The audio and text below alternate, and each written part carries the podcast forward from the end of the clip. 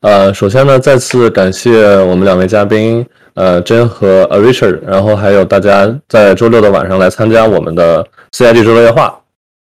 呃，我可以再简单做一下自我介绍。呃，我的名字叫 Albert，然后我是这个 CIG 的创始人吧。我们最开始成立 CIG 的时候呢，其实最主要一个目的就是想帮助在北美游戏行业的华人，无论是已经从业的这小伙伴，还是目前还在学校，呃，马上需要有这个求职需求、有求职需求的这样的同学，呃，提供一个这种互帮互助的一个平台吧。呃，然后可以给大家提供一些这个职业发展啊，或者类似的呃答疑解惑的这样的一个一个一个资源。呃，我们从去年开始，去年大概三四月份开始，一呃每周末都会做这个周六夜话，还有 AMA 相关的活动。呃，我们这个的活动呢，其实就是呃形式比较 casual，所以呃大家如果有对今天的这主题，就是游戏内的数据科学有任何。呃，想聊的或者想分享的，也随时欢迎这个举手，然后我会按照先后顺序把大家拉上来进行发言。对，呃，另外呢，就是我们今天很荣幸请到了两位嘉宾，呃，分别是这个 Richard 和 Jen，呃，两位要不做一下自我介绍和大家？好，那我先还是对你先吧，你先吧。好的，大家好，我叫真。啊，然后我是在啊暴雪做数据科学的，然后现在是带领一个啊七八个人的数据科学团队。啊，然后我们是在一个啊 centralized 的数据部门里面，然后数据科学和分析师和啊工程师是在一个部门里面，然后我在暴雪五年了吧？对，OK OK，好的，嗯。非常欢迎这样来参加我们的活动。嗯，我们下一位嘉宾是 Richard。啊，很高兴参加这个活动，也很高兴，很期待跟大家一起交流和沟通。我是 Richard，然后中文名叫陈玉华。呃，我过去四年在国内乐元素啊，也是呃在消除呃，其实是在休闲游戏上面呃，算是做的比较不错的一家公司啊，上呃做带领和管理数据科学团队和算法团队。那啊，我这边差不多，呃，过去四年，差我们团队大小差不多是在二十多个人到三十人之间，这包括算法、数据科学、数据产品，还有包括数据分析的同学。好，OK，OK，好的，再次感谢真和呃 Richard 的自我介绍。那我们今天马上就话不多说，开始今天晚上的主题——游戏内的数据科学。呃，其实呢，我们列了一个这样的大纲，但是在开始之前，我可能还是因为我个人来讲，我对数据科学或者说这个领域是蛮感兴，但同时呢，我又不是特别的了解，所以我可能今天更多会以一个这个就是门门外汉的角度去去，包括为同学们做一些提问，然后以及就是分享一些我自己的疑惑啊或者什么的。呃，其实我第一个问题就是，呃，经常听说这个 BA 啊，比如说这个 DS 啊，呃呃，就是 Data Scientist 还有 Data Analyst。那这些职位或者说区别，呃，他们在游戏行业也存在吗？然后游戏行业的这个数据，它究竟是一个什么样的大概的一个现状？这个能不能请两位给我们讲一下？嗯，我可以讲一下，就是嗯，我这边的经历吧。就是暴雪这边是有这么一个区分的，我们数据团队大概七十多个人的部门吧。然后，嗯，我们是应该能有二十二十来个是分析师，就是数据分析师。然后，像我刚刚讲，我们大概有八个数据科学家，嗯，所以是是确实有这么一个区别的。然后，数据分析，嗯，他们大概做更多的是拿就是现有的数据会进行啊。就是 analytics 嘛，就是更多是去啊做 dashboard 呀，然后啊挖掘 insights 啊，然后啊去做一些就是 presentation 啊，然后去分享给游戏组里面的各个不同的部门，比如说设计啊、design 啊，或者是 business 相关的就都有。数据科学呢，我们更多 focus 在那个机器学习方面的产品。就是，嗯，我们组主要就是做啊，偏向于比如说啊，reinforcement learning AI，然后会做一些 computer vision、computer graphics，会做 recommendation system，啊，会做一些 matchmaking 平衡上的调整，就做这些更多一点。啊，所以是有挺挺清晰的区分的，就是数据科学和分析，就至少就是在暴雪是这样子。嗯，呃，明白。在我这边，那你说你说这事儿，对，在我这边其实也挺类似，我们也有对呃团队的这个不同的角色呃不同的方式进行啊区分。那我这边其实也是一个中台的团队，其实就像真说的是一个 centralized team。那在我们团队里面的话，啊有数据分析师啊，那数据分析师呢会对不同的业务进行支持啊，就包括啊，那这时候就说他们要对业务里面的这些运营。对他们的这个运营方式、活动，还有包括玩法啊，有非常清晰的这个了解。同时呢，因为我们也同时支持就是买量 UA 的这样啊这个团队，那么呃支持买量 UA 的这个同学呢，就需要有非常清晰的这种就是买量的流程、买量的这些运用和建模。那在数据分析，除了数据分析之外的话，我们也有数据科学的团呃的同学以及算法的同学。那在我这边的话，数据科学的话，更多的是做一些就是经济上面的这种因果推断，它是更像是就是说啊，在数据产品底层的一些呃，比如说因果推断经济的一些方法论呃的一些模型，在上上面做一些 R N D，然后放到我们的这个数据产品数呃实验平台里面去。那第三类，比如说像算法的这些同学，那他们就是更多的用其他的一些模型，比如说。啊，像我们讲到的，就是 reinforcement learning 啊，还有机器学习的这些 supervised learning 啊，呃，来去做那种比较和前台沉淀下来的各种各样的这种呃算法可以用得上的一些运用推荐啊，LTV 预估啊，啊，还有打关的一些 bot 这些这些嗯叫做建模啊等等，呃，基本上就分成这三大类吧，对。明白明白，那顺着这个方向，我想再就是追问一个，就是一般，比如说刚刚我们提到 DA 和 DS，他们的这个呃需要的这个 background，或者说他们的 qualification 一般是什么样？就是比如说本科、研究生，然后他们需要是学什么学历相关，或者是有什么背景，然后比较适合做做这样的工作，或者说是是在游戏大厂能找到呃 data 相关的这些职位吗？嗯，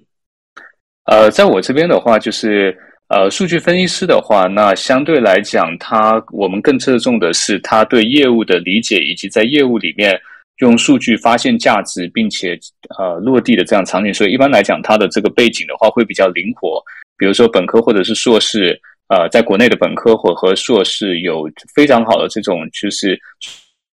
数理统计的这种基础，同时呢，对业务是非常感兴趣，对业务的这种灵活性的这种思考是非常非常擅长的这样的这个能力。然后我们看，比如说像数据科学，那数据科学我们招的是那种就是有经比较深厚的这种经济学、统计呃呃计量经济学的这种背景。那那我当时招的这些主要是 PhD，呃是经济 PhD，呃因果推断这样的 PhD。然后对算法的这些同学，那其实算法现在的话已经比较啊平民化，那我们它会变更侧重一些工程的落地和实现，所以。呃，一般是硕士、本科这种，是懂能够能够机器学习算法能够用起来，并且能够结合工程去搭建 production system，呃，把算法放落地这样的这个情况啊，对，看真那边有没有一些在美国那边的这个情况。啊，对对对，我们分析师还挺像的，就是我们分析师他们啊，确实就是说背景比较灵活，然后也是就是要对产品有对游戏有比较深的了解，然后同时会有很多 MBA 背景的啊，就是同学会过来我们这边啊，就是做 analyst。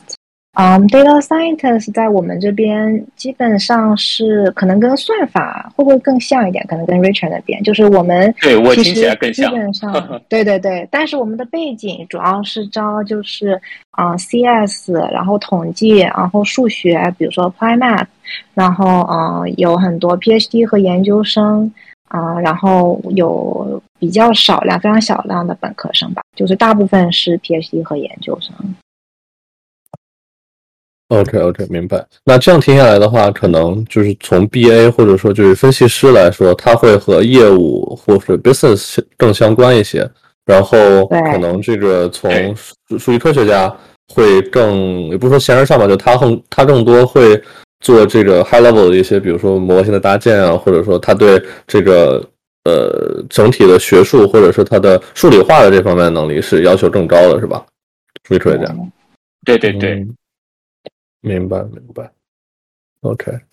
哦，原来是这样。成，那我这儿再追加一个问题，就是比如说，因为我会能想到，经常这个游戏游戏公司里面，比如从游游戏策划那里，因为刚才我记得 Richard 他提到一个呃例子是，可能游戏策划他需要看这个游戏里面 bot，或者说他这一个呃观观观察里面大大家呃玩家的普遍他的比如说他的支出或者他的收入能到多少，然后这样的话是一般去找这个数据分析师去。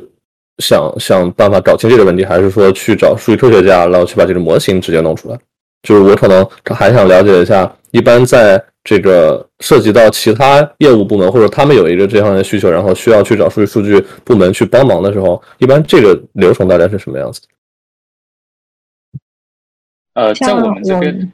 对，珍妮先说。对，不好意思啊，Rachel 有一点点延迟，不好意思，老打断你。那没问题的。那我先说，就是嗯，我们这边嗯，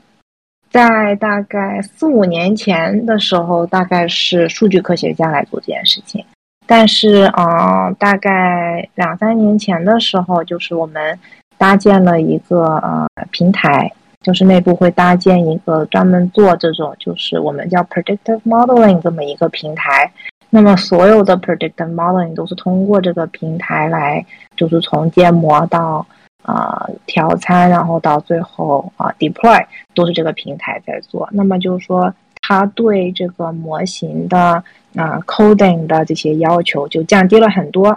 那么在啊有了这个平台之后。就现在基本上是我们的分析师在做，就是我们的 analyst 是啊会去做这个建模，因为其实我们后来也发现，像你提到的一些啊比较传统的数据科学的这些机器学习的模型，它其实是需要非常深的产，就是对游戏的理解的，对吧？就是你做任何这些 prediction，你需要知道什么样的 feature 能够更好的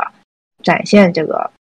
或者更好的呃，就是算这个 prediction 是需要，就是我们分析师他们是有更强的这个啊对游戏的理解，所以他们是负责做这一部分，然后平台是负责所有的建模，包括调参也是这种调参，所有的这些啊数据的一些处理，平台会做，然后啊包括后期的就是拿这个东西做的 application 也是我们分析师去做。那么，在 data scientists 做好这个平台之后，我们更多的其实可能是属于一个就是，嗯，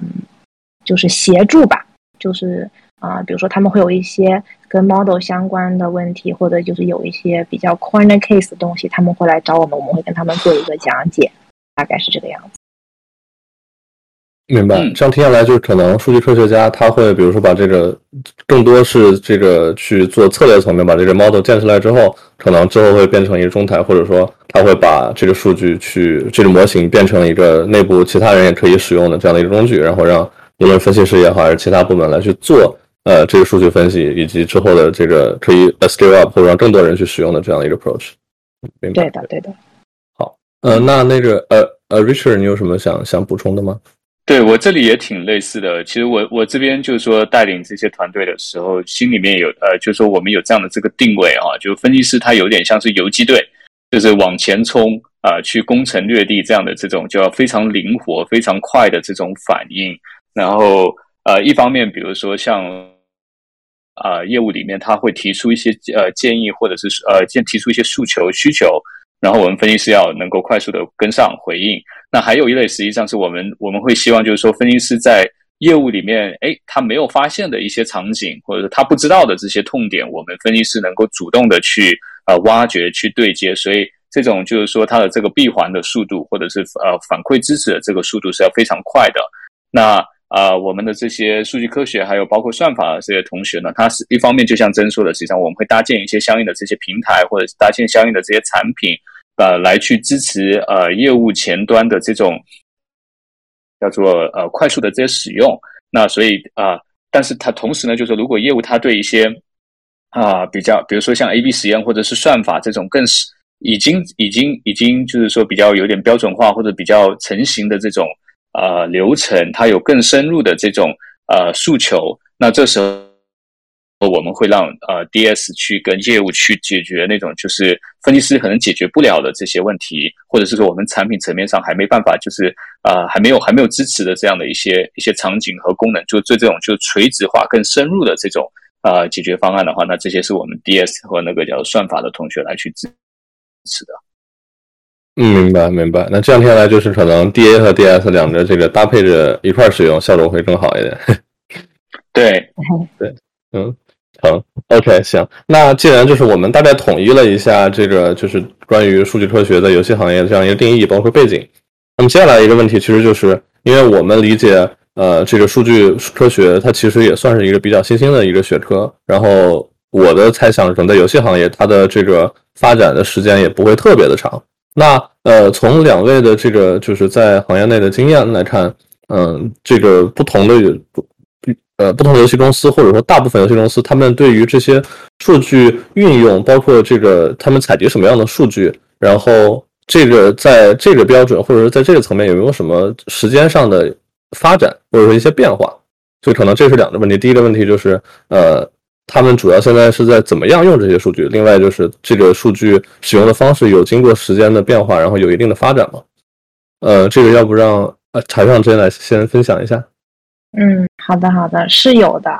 嗯，就是像你说的，这个行业比较新，然后包括我们部门可能也就啊不超过不超过七八年的历史吧。然后，嗯，从一开始，这个是非常就是比较传统的，是以分析为主的，就是数据科学，整包括我们整个数据部门都是更多呃专注在就是我们叫 business focus。对吧？因为这个是就比较传统的数据分析啊，大家的背景是这样子，然后对游戏的应用也是这样子。但是那，是非常非常早期，因为嗯，后来慢慢的就是包括我们的分析师他们做的很多数据的挖掘啊，对这些 insights 的一些分析啊，是延伸到不光光是 business，就是也有包括游戏的设计，然后啊，包括游戏的啊。Experimentation 就 A/B testing 嘛，然后也包括就是啊平衡，然后也还是仍然还是有就是 business 这一部分在里面。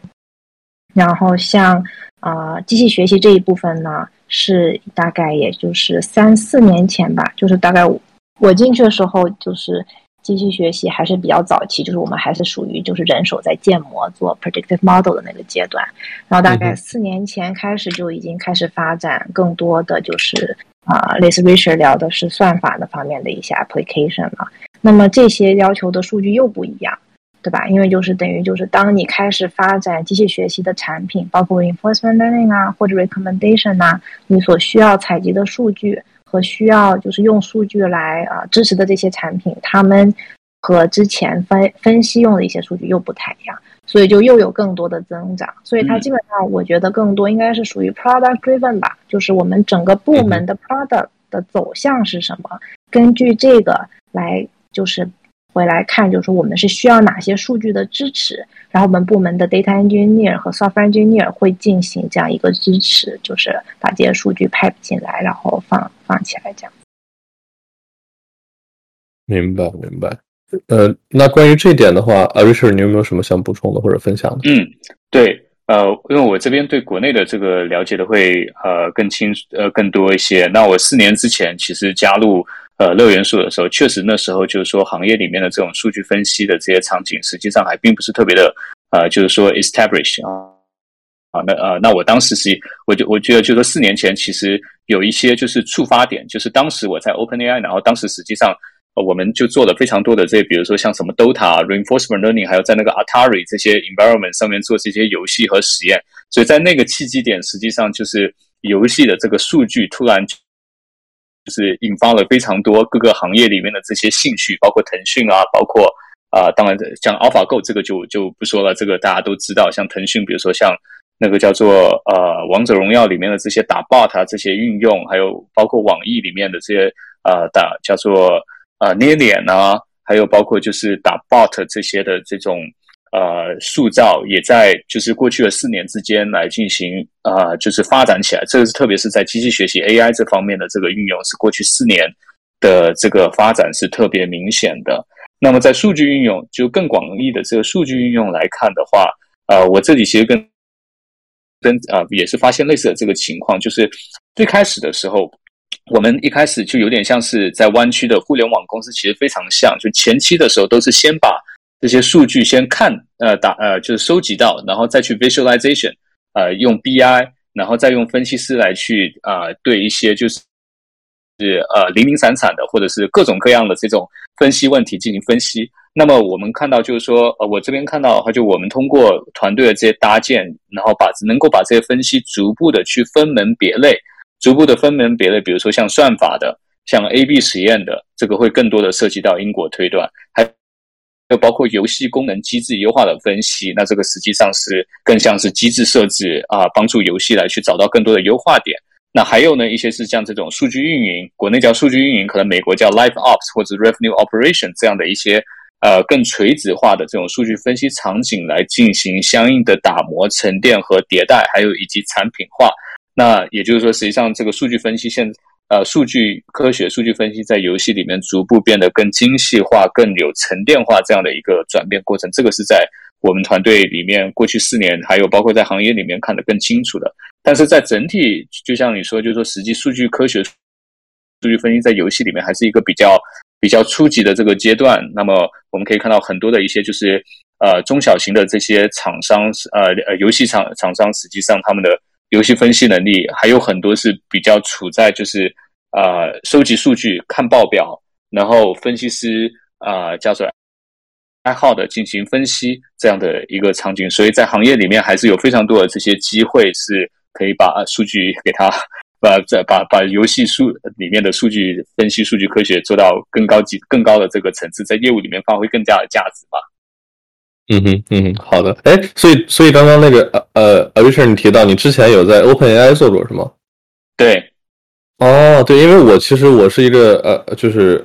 平常经常打 DOTA，然后我记得有一年 TI 上是 OpenAI 的这个 AI，对对对，然后当时所有的玩家都都觉得。哇，就是原来 AI 真的已经可以打败，就是职业的，就是 DOTA 这个电竞职业的顶尖选手。我记得当时好像，对对对，对对对，当当时给我们玩家的这冲击还是很大的。然后那好像那两年还有 AlphaGo，就整整体，我记得这一方面其实给我带来的冲击，我我当时给我留下了很深的印象。是的，是的，呃，所以这一块的话，很多呃呃，我不知道真。当时就是说有没有有没有就我们在 Blizzard 里面做的这些，我呃是不是也有一些就是受到 就是呃过去 AI 就是 reinforcement learning 在在就是说这种打 bot 啊打呃叫做呃呃 four v four 啊来去打人呃对战的这样的一些场景，然后也受到一些这样的这些呃事件的这些触发，在然后在游戏里面 AI 的这个发展有所更进的这个推进呢？对，有的就是应该也是差不多年份吧，就是 StarCraft 当时是跟 DeepMind 也是合作嘛，啊，对对对，就是也也是就类似的，嗯，但是跟我们内部的不太一样，因为就是啊，像这种就是跟外部公司合作，我们公司内部其实更多并不是就是去参与这个 AI 的研发，就是更多应该是提供嗯。数据呃技术支持吧，我应该算，因为 reinforcement learning 你需要有就是游戏的这个 simulator 才能够弄嘛，然后就是更少是参与这个呃 AI 的研发，然后当时大概的呃就是也是相当于是个 request 嘛，但是像现在我们做的 AI 更多是内部从内部 initiative，就是啊更多 target 是在帮助我们游戏开发、游戏测试上面的，就是我们的 goal 是不一样。就跟当年是的，当年做对对构是非常不一样，所以就是肯定还是有启发嘛，因为相当于就是那个时候已经能够广泛的就是证明 AI 的这个能力，就是我们就是啊 machine learning 上面的这这个 technology 的这个技术是得到了证明。那么具体怎么把这个技术和产品和公司的需求结合起来，还是花了一些时间的。是的，我也我也很认同，就是其实呃，像 OpenAI 还有包括 StarCraft 做的这些。呃，在 StarCraft 里面做的这种就是对战的话，它其实是要训练一个特别特别牛逼的一个 bot，然后能够所下无敌，打遍天下无敌手。但实际上在游戏里面，它的这种目的更多是，比如说像测试这个玩法是不是有问题、有漏洞，或者是呃匹配，嗯呃匹配更好的这种呃在难度层面上跟不同的玩家有更好的一个匹配，让玩家觉得，哎，我能够打赢你，同时呢又稍微有一点难，所以它底层的这个方法论更不是不是直接 R L 就训到训到超级无敌手这样的一个状态，还会有很多的一些什么 behavior cloning 啊这些的事情，对。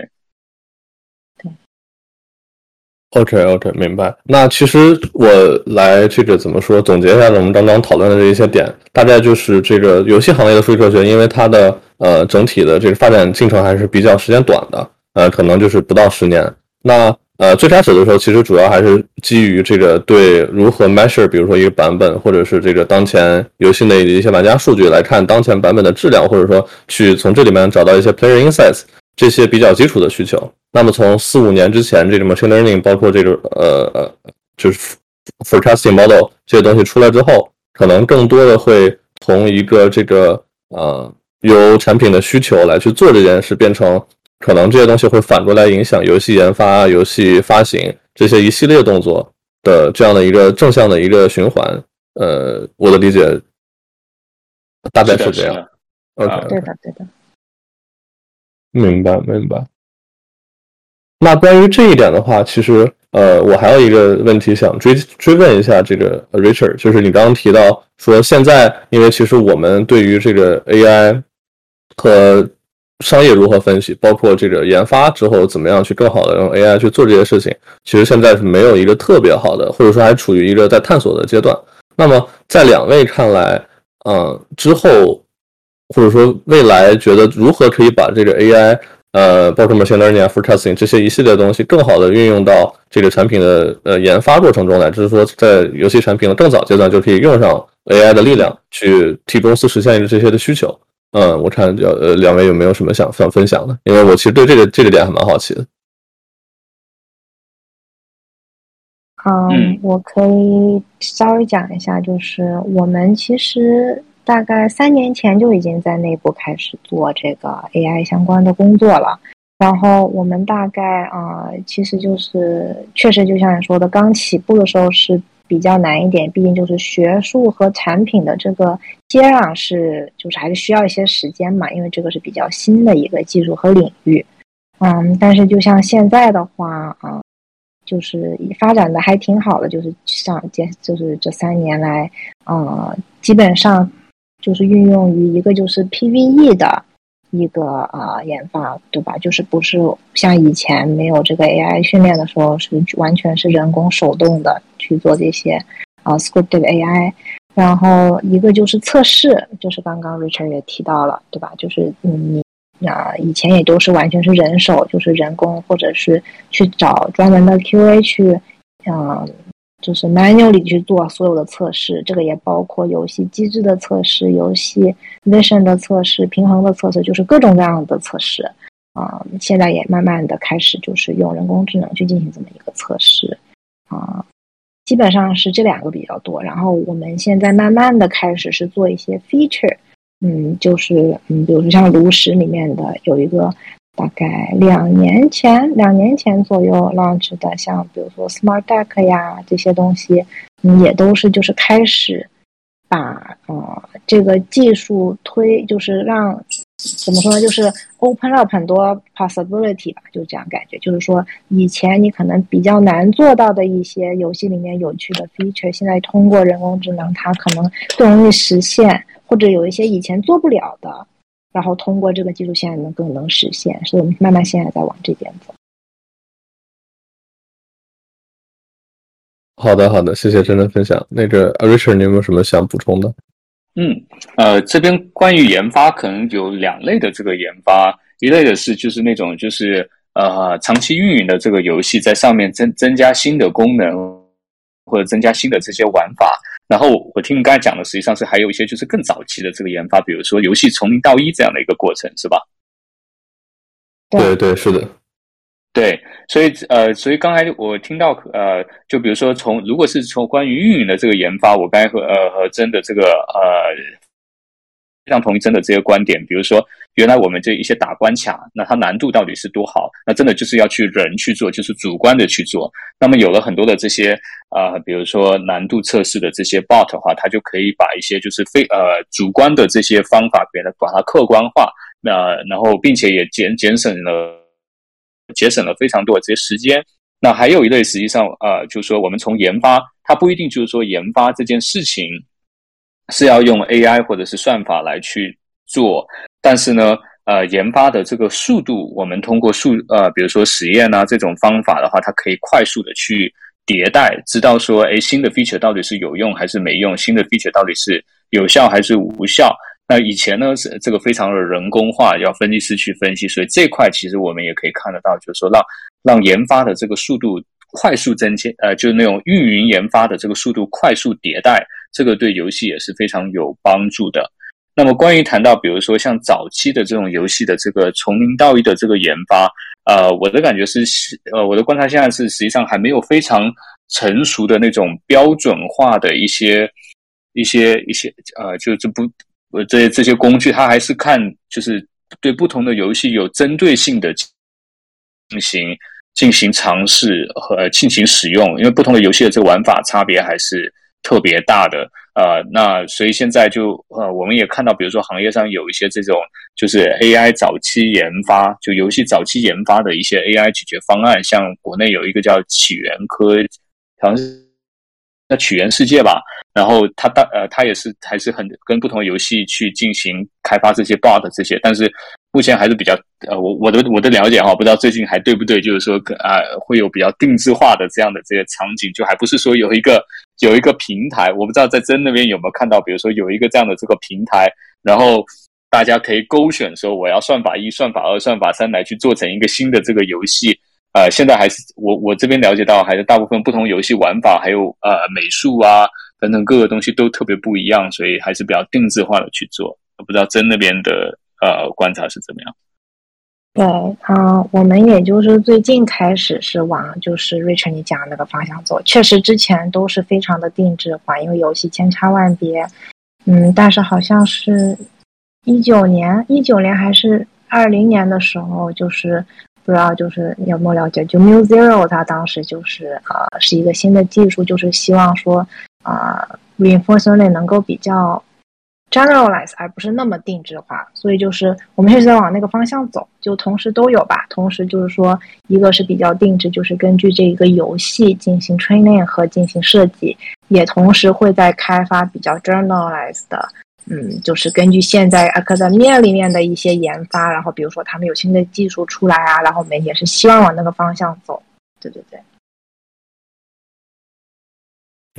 OK OK，好的，非常感谢两位的分享。对，其实我对这方面确实比较感兴趣，就是如何 AI 会之后会如何具体的应用在游戏呃研发或者更早期的过程中。那我们聊了这么多，其实我感觉我们可能最能 visualize 或者最最直观的一个办法是。大家可以举一些呃，这个比较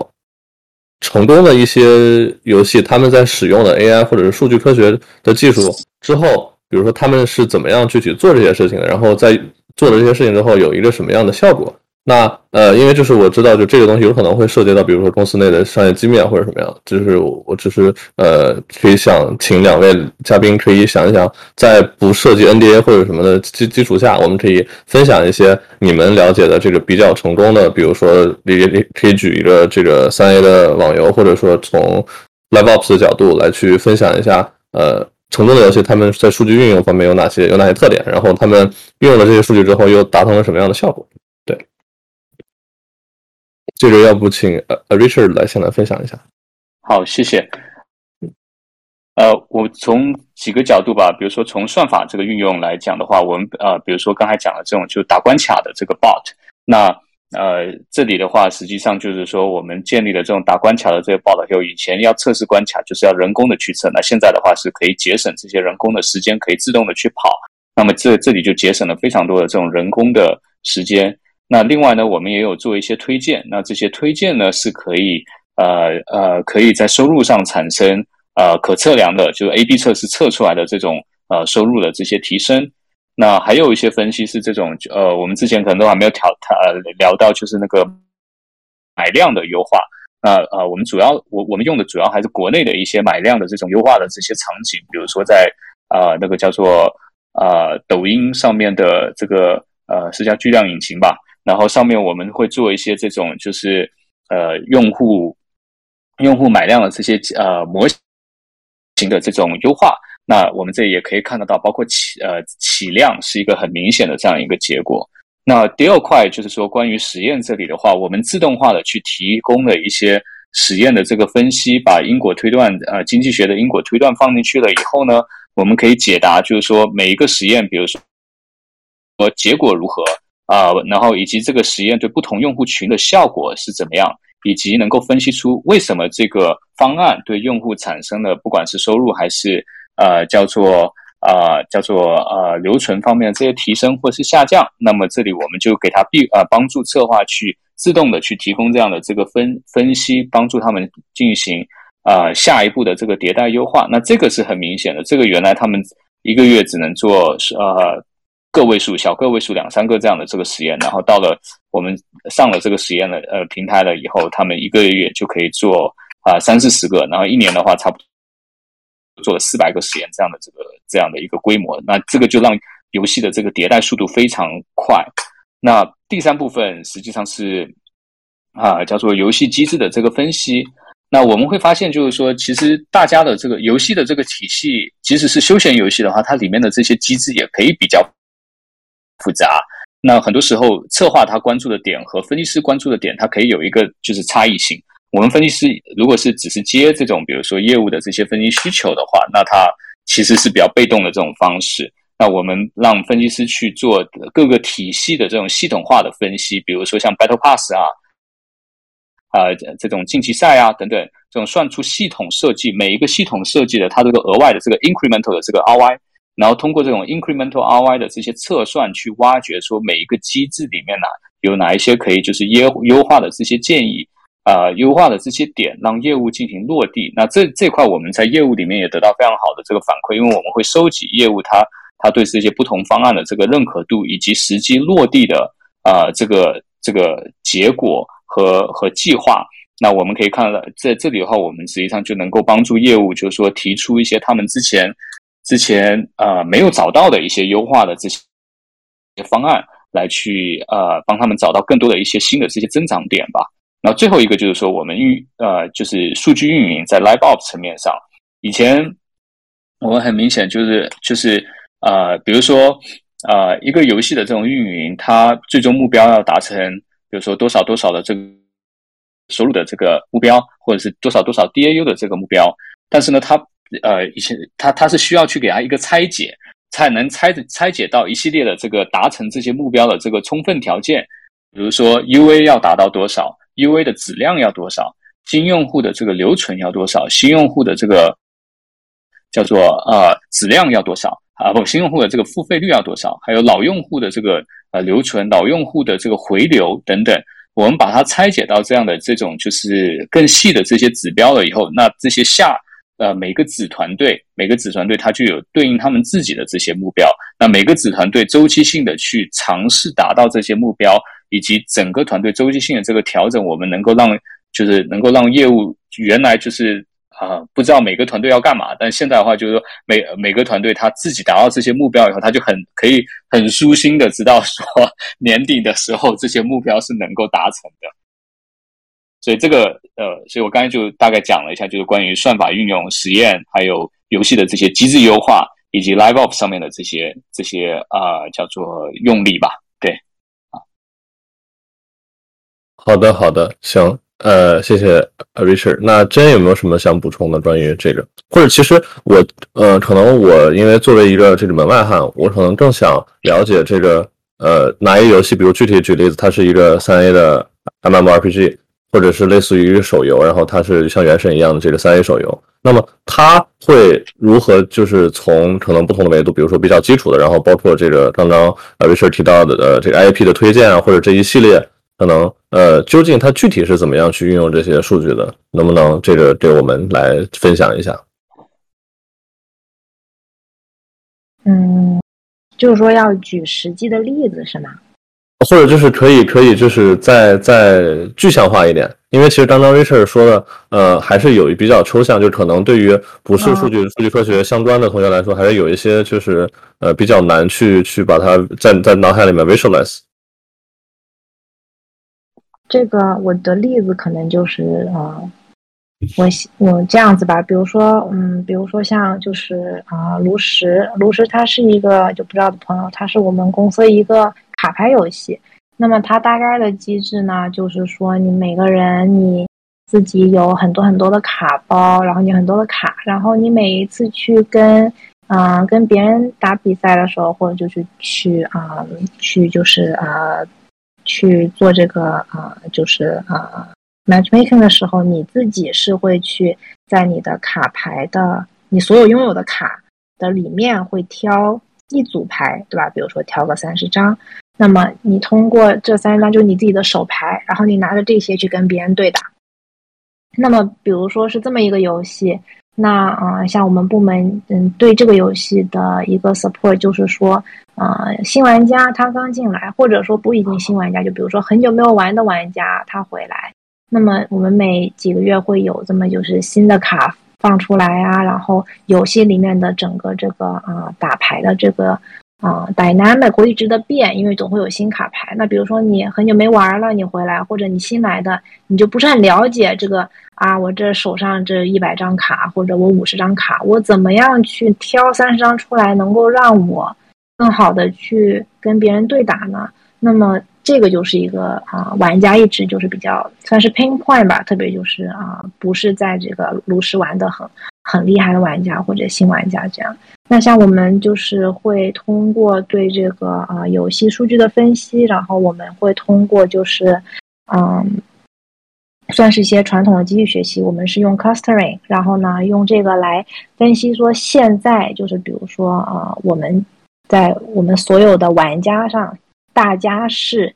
呃，怎么玩现在这个卡牌的，对吧？就是说，因为每一个月可能都不一样，但有的时候他们会用啊这个组合，有的人会用那个组合。通过这个分析来啊，给新玩家或者很久没有玩了回来的玩家会进行这个推荐。那么就是说，比如说你现在叫你建三十个卡，你从一百张里面挑三十个，你可能挑不太出来。但是我们就会有这么一个 feature，就是说我们可以自动帮你挑三十张。那么这三十张，我们需要保证，就是说要有一定的胜率，对吧？在在 matchmaking 的情况下，因为每个人他 matchmaking 的结果不一样嘛，在 matchmaking 情况下，你要有一定的胜率，就是说玩家的体验要好。然后其次，你得要就是吻合玩家自己手里有的牌，就他的 collection，对吧？你不能说我给你三十张卡牌，你这二十张你得自己再去买，那就不能用。你必须得是要从玩家现有的牌里面组合成这么三十张牌，然后是在现在所有玩家的这么一个机制里面是能够 competitive 的。那么像这种事情的话，嗯，如果你每一个人进来，根据你每个人手上的一一百张牌，你都不一样，你人手去做这三十张牌，基本就是完全不可能的事情。那么这个 feature 就是完全是跟由于我们就是数据科学上的一些啊一些就是机器学习的一些 technology。才能够说每一个人进来，我们能够非常快速的给你推荐说，哎，你用这三十张卡，你去玩，你去打，就是你会有比较好的体验，就是这算是一个比较比较具体的 example 吧。不知道是好的好的，嗯，比较有用吗？啊，不是，对对对，是是是，就是呃，现在听着形象多了，就可能我刚刚脑海脑海里面很难去 visualize 这个场景。Jenny 解释完之后，确实就是会把刚刚 Richard 讲的很多方面去去做一个做一个这个 visualization，对。那我这也补充一个吧，不好意思，我这个 讲没事没事没事。反正我自己这个是你们的问题，我这也是一个学数学的，这我是学数学的背景，经常讲的特别的抽象，我脑子里面都是有什么定理啊这样的这些东西。对，就我可以讲，也可以讲一些就是分析层面上的一些场景哈，就比如说我刚才讲了，就游戏机制的这种分析，比如说。我们很多的游戏实际上现在不是 Battle Pass 是一个非常非常非常 popular 的一个一个内购的一个机制，对吧？那其实 Battle Pass 里面它会涉及到非常非常多的这些设计的这个因素。那呃，比如说呃，这个 Battle Pass 它的这个奖励的这个 sequence，就就就就奖励的这个力度，还有包括 Battle Pass 它里面的这个定价，以及它这个奖励的这些展示。甚至 Battle Pass 它会联合一些，比如说像呃，就是 ranking 啊这样的，就是排序啊，呃呃排名啊，榜单啊等等一系列的这样的这个这个叫做呃叫做呃机制的这种联动。那我们就会想说，哎，那我这个机制其实是非常复杂的。那很多时候，我们让比如说呃呃，如果我们的这个策划他去设计一个 Battle Pass 的时候，其实他很难就是一下子都把所有的这些机制都做到做到呃非常好完美的这个地方。甚至有些 Battle 不同的游戏里面不同的 Battle Pass，它这个奖励还不太一样。那么这里就是说，Battle Pass 其实它是一个优惠。那这个 Battle Pass 如果它是一个优惠的话，它会不会造成这个呃叫做嗯我们经济体系的这个通货膨胀，对吧？那如果它造成了这个通货膨胀的时候，其实它是会带来就是负向的这个影响。那我们会去给呃对呃 Battle Pass 来去进行就是这种它的这个 ROI 的这个测算，比如说呃我们的这个用户他。呃，Battle Pass 不是有有一般都是比如说三十天或者是一个礼拜这样的这个时间。那用户他他呃选择了购买 Battle Pass 和没有购买 Battle Pass 的这些用户，就要进行相应的这些匹配，来去看他因为产生的这个呃买了这个 Battle Pass 和使用的这个 Battle Pass，它额外的产出、额外的这个呃消耗和它使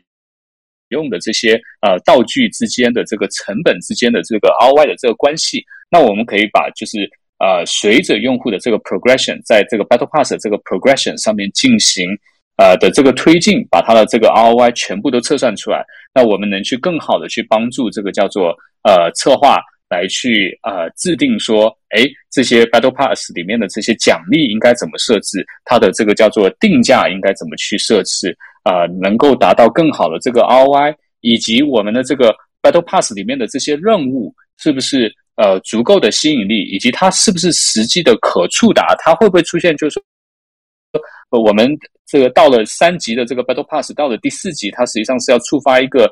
呃新的这个出发点，然后进了这个出发点，结果其实用户很难达到。那这种情况下的话，我们也要给我们也是可以给它甄别出来，就帮帮策划去呃调整一下它任务的这些配比。那呃，这样的这个，就因为 Battle Pass 在非常多的这个游戏里面是有运用起来，比如说像我们的开心消消乐啊，啊呃，其实是国内一个非常国民级的这个游戏，还有其他的一些，比如说我们的一些呃，松松总动员呐等等这些，我们都把这些啊 Battle Pass 的这种框架，那它里面也会涉及到一些这种用户匹配，就是呃，实际上是因果推断里面的一些方法论来去进行分析，然后测算出对应的这个 R R Y。把用户的这个玩法动力，呃，首先这个玩法是不是好玩的，以及它的这个呃晋级，就是这 Battle Pass 这个晋级动力，以及它的这个消费动力，以及它的甚至它冲榜动力。如果它有比如说实物实物兑换券，它的这个兑换动力，一个一个全部都给它刻画出来，然后帮助业务去啊去调这些 Battle Pass 里面的这种这种这呃这些这些数值、这些机制的这些设置。那这个是我举的一个，就是说数据分析在。游戏机制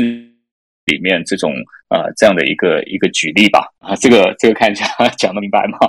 好的好的好的，行，那个呃呃呃比比刚比刚刚比刚刚要清楚清楚清楚明白很多，对，至少我自己就是已经 make sense 了，对，呃，其实说到这儿，我自己也想到一个，就是我平常玩的游戏，在那个 Dota 二里边，因为大大大概从一九年吧，我们呃 V 社出了这个 Dota Plus，它其实最根本的一个。呃，一个这个 val 呃 value proposition 就是给在游戏内的玩家，他可以在呃选选英雄的时候，就可以给你看说对方选的，比如说这些呃根据对方已经选出来的英雄，然后他会呃 check 他之前的胜率啊，包括历史数据，然后去给你推荐你选什么样的英雄可以达到克制的效果，或者说你选了之后可能会让你的胜率上升多多少百分点。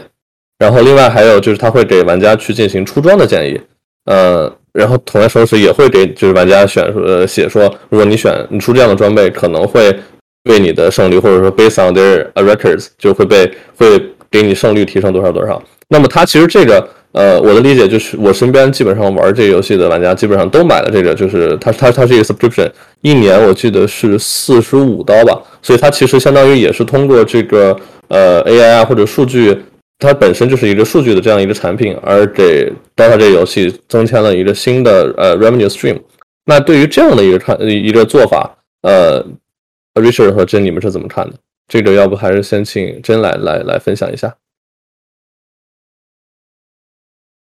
就是啊。现在是没有任何，就是像啊，像你你提到的这种，就是说啊，建一个 feature，然后直接加 revenue stream 是没有。就是我们现在的目标或者是我们的 go 的话，基本上就是一个就是啊，加快游戏的迭代和就从零到一的这个时长，还有一个就是要更好的让玩家有体验，就是这个相当于是一个游戏本身就是需要达成的一个目标，所以就并没有说啊我们。嗯，比如说你付费了，我们会给你更好的体验，或者你付费就可以 access 到这个 feature 是没有的，啊，所以基本上是在算是一个打辅助这么一个状态，就是本来我们这个游戏就是从零要做到大概一这样，那么从零到一的速度以及它啊需要走的很多弯路，我们就是进行通过就是机器学习或者 data science 这么一个辅助，让它更快的达到那里。或者就是有啊，就是不用走那么多弯路，就有比较啊快的捷径之类的，大概是这样。所以我们是没有，就是哦，不是你提到的这种说通过数据来建一个新的这么一个 subscription model 是没有的。嗯，明白明白。那那关于这点，Rich 有什么想补充的吗？啊，呃，我们有一些就是对游戏收入。不提升有效果的一些场景，比如说我们的一些礼包推荐，呃，其实这个还是挺呃能够产生持续性的这个收入。那我们这边的这个是呃是就是就呃这这是一个点，还有另外一个点就是说关于道具的这个设计哈，这个这个我们也有进行一些就是分析和建议。那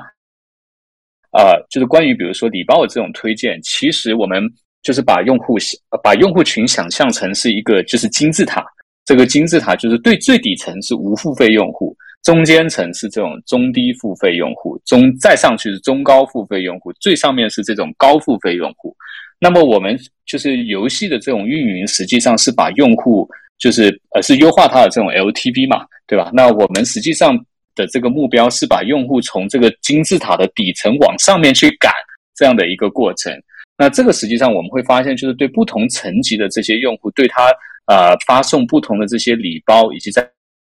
不同的时机上面发送不同的礼包，还有就是不同层级上面的用户对它进行就是广告变现和内购变现的这种这种叫做不同时机的这种干预，实际上是有一些去呃有有正向影响的啊。那具体的这个细节就不太方便说。那这个是就我们有做一些就是实际上啊是能够直接产生收入影响的这样的一些场景。那另外呢，就是关于道具的这个设计，因为你你刚才讲的这个有一点像是，就就就是说有一些道具和道具，或者是说像 subscription 这样的一些一些场景。那我们我们的游戏，比如说像开心消消乐，它没有对战型，它是实际上是这种 PVE 的这样的这些玩法。那我们会分析，比如说像各种各样这些道具，它给用户带来的，就用户感知的这个 ROI，不管是它理性还是。呃，我们从就是说从他的这个理性这个视角来去分析，比如说有些道具它是，呃，就是策划感觉很很有效，但是呢，用户他有一个就是知道这个道具是干什么，以及知道了这个道具了以后，他尝试了以后，他是不是认可这个道具的价值，以及他后续有没有继续的返回来使用道具这样的一个一个一个一个场景，也就是说道具的认知、道具的使用的这个价值认同。以及道具使用的一个留存这样的这样的分析，然后我们可以看到有一些道具它就是呃给用户的产生的这个认知非常直接，他知道这个道具是干嘛的，以及他使用了这个道具了以后，他也很明确知道这个是有用的，然后并且他后面是会直接会回来。但是呢，我们也会发现有一些道具在在刻画这种就是呃用户道具的这种 RY 感知的这种 RY 的时候呢。它实际上没有那么好理解，比如说它放置它这个呃有些比如说这种道具，它是关卡开始的时候这种前置道具放上去，它很强，但是用户他他没有用过，他就不知道这个很强。那另外呢，它很强，实际上是策划看数据的时候他看到了很强，但是比如说有一个我们有一个小火箭，它是那种就是在用玩家玩的过程中不定时的去帮用户去消除一些内容。但是那每次消除的这个内容，它不是一个大爆炸，它是一个小爆炸。那等到玩家打关结束了以后，他也不知道说这个道具是不是道具到底帮他消除了多少的这个元素。那所以他首先这也不是那么便宜，他就很呃，他他就是说打完了一次关了以后，有点不痛不痒的这种不痛不痒的这种感觉。这个道具道具帮了我多少？所以我们在分析的时候，会对不同的道具，比如说对他这种。就是玩家他的这个玩家的这种感知的 ROI，玩家的这种叫做呃留存，就是他他用过一次以后，他会不会是再回来用等等，在这个层面上进行一些迭代呃这样的这个呃分析，帮助呃就是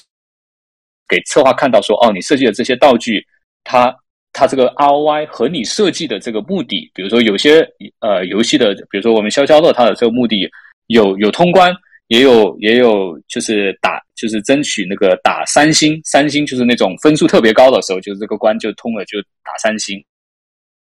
那么既然有两个目的，一个目的是通通通关的这个目的，然后另外一个目的是满星这个目的，那这两个维度上不同的道具，它对用户的这个 ROI 啊感知的 ROI 以及它的这个流使用的这些留存都是怎么样？我们会对它这样比较细的这个分析，帮帮。帮让策划能够看得更清楚一些，就是用户实际感知的这种实实际使用表现起来的这种认同感和和 stickiness 是不是很强的？然后在这个层面上进行一些优化。对，啊，好的好的，这个我嗯，这个例子现这回讲的明白了吗？明白没有？明白明白了，很明白。对。好。呃，那既然其实我呃，since 我们的社区叫 Chinese in Games，那接下来我们想聊一个话题，或者说我其实很想听两位去分享的，就是那在这个数据科学在整个游戏行业都更重要，大家也意识到这个呃技术的重要性的前提下，那么在中国和中国大厂和美国大厂，因为正好就是你们两位，一位是现在在中国大厂在任职，一位是在这个欧美的大厂在任职，那么在这两个区别上有什么？就是有什么特别值得分享的一些点，或者说你们觉得呃比较比较有意思，然后能反映一些呃比较深层次的现象的这些这些区别，能给大家分享一下吗？先让 Richard 先讲。哦，好，啊，谢谢。对，我觉得比较大的一个感触就是，呃，因为我原来是在湾区那边，就湾区到国内的时候，实际上。会有一个，就是国内呃，就是在游戏厂商跟过湾区整体上差不多会滞后一个三四年这样的一个状态吧。呃，我们其实国内在感觉一八年之前的话，哈，就是整体的这个红利还是比较比较多的。那之前的这个分析会出现，就是它是之前之后比，而不是 A B 比，所以在有一些就是数据分析的这个 practice 层面上，呃，是需要稍微调整一些，然后呃做。我所以我们在另外呢，就是说我们策划，我这个我不知道，就在那边也有有没有发现，就是策划那边，比如说用数据去做呃做这种呃，比如说用算法这件事情啊，实际上一开开始，因为算法其实也有一些挑战，就是它是不可解释的，它它没办法，它它不能翻译成，比如说一个机器学习的这个模型，它不没办法翻译成一个叫做叫做呃像像一个 if else 这样的一个规则。所以一开始的时候，实际上建立信心啊，然后挖掘呃建立信心，然后服务让我们的这个策划能够用上这些呃数据的产品，以及呃让他们知道，就是说有数据的这些产品能够呃数据分析能够在游戏里面产生什么样这种价值，呃就要多往前走一步。我们我我们当时就要多往前走一步，然后给他做三百六十度服务，然后做到做到到位。这个到位就是说。嗯，他也看到了结果，同时也认同了这样的这个结果，这样的一个一个过程吧。这个呃，但是在湾区，比如说以前我在之前的那一些互联网这种情况的话，就是各个产品，当然不是在游戏行业啊，之前就是说像广告行业啊，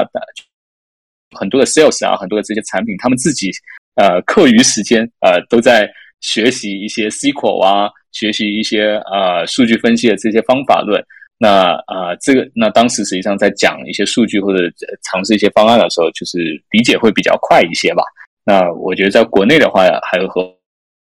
湾区还是就是说啊，数据分析的这个还是有一些呃时间上的这个滞后性。那另外一些就是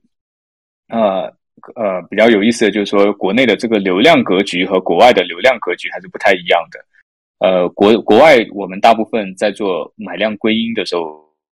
是用 AppsFlyer、Adjust 这些第三方归因，然后国内的话，呃，实际上我们都要自己做归因，呃，不同呃游戏厂商自己要做广告买量的这个归因。那这一块的话，其实呃每家厂商它呃呃都有自己的这个归因方式，呃，然后加上就是说微信广告相对比较克制，所以呃我们国内并没有呃就现在是呃还流量还是会出现一些分散的这个情况。啊，那现在比如说抖音当然是很大的一个大头的，那对应不同的这个游戏的情况啊，比如说像 B 站啊，还有一些其微微微微信、微博啊，还有渠渠道啊，也是一个比较分散的这些状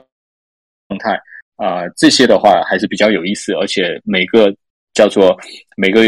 呃流量渠道呃上面的这个啊，它能够提供的这个买量的这个呃呃功能。啊，不像美国 Facebook、Google 这么成熟啊，哈，那不同的渠道它有不同的这个成熟阶段。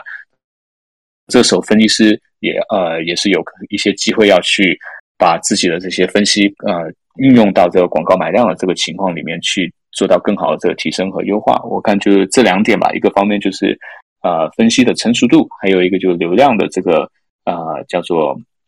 啊格局和国。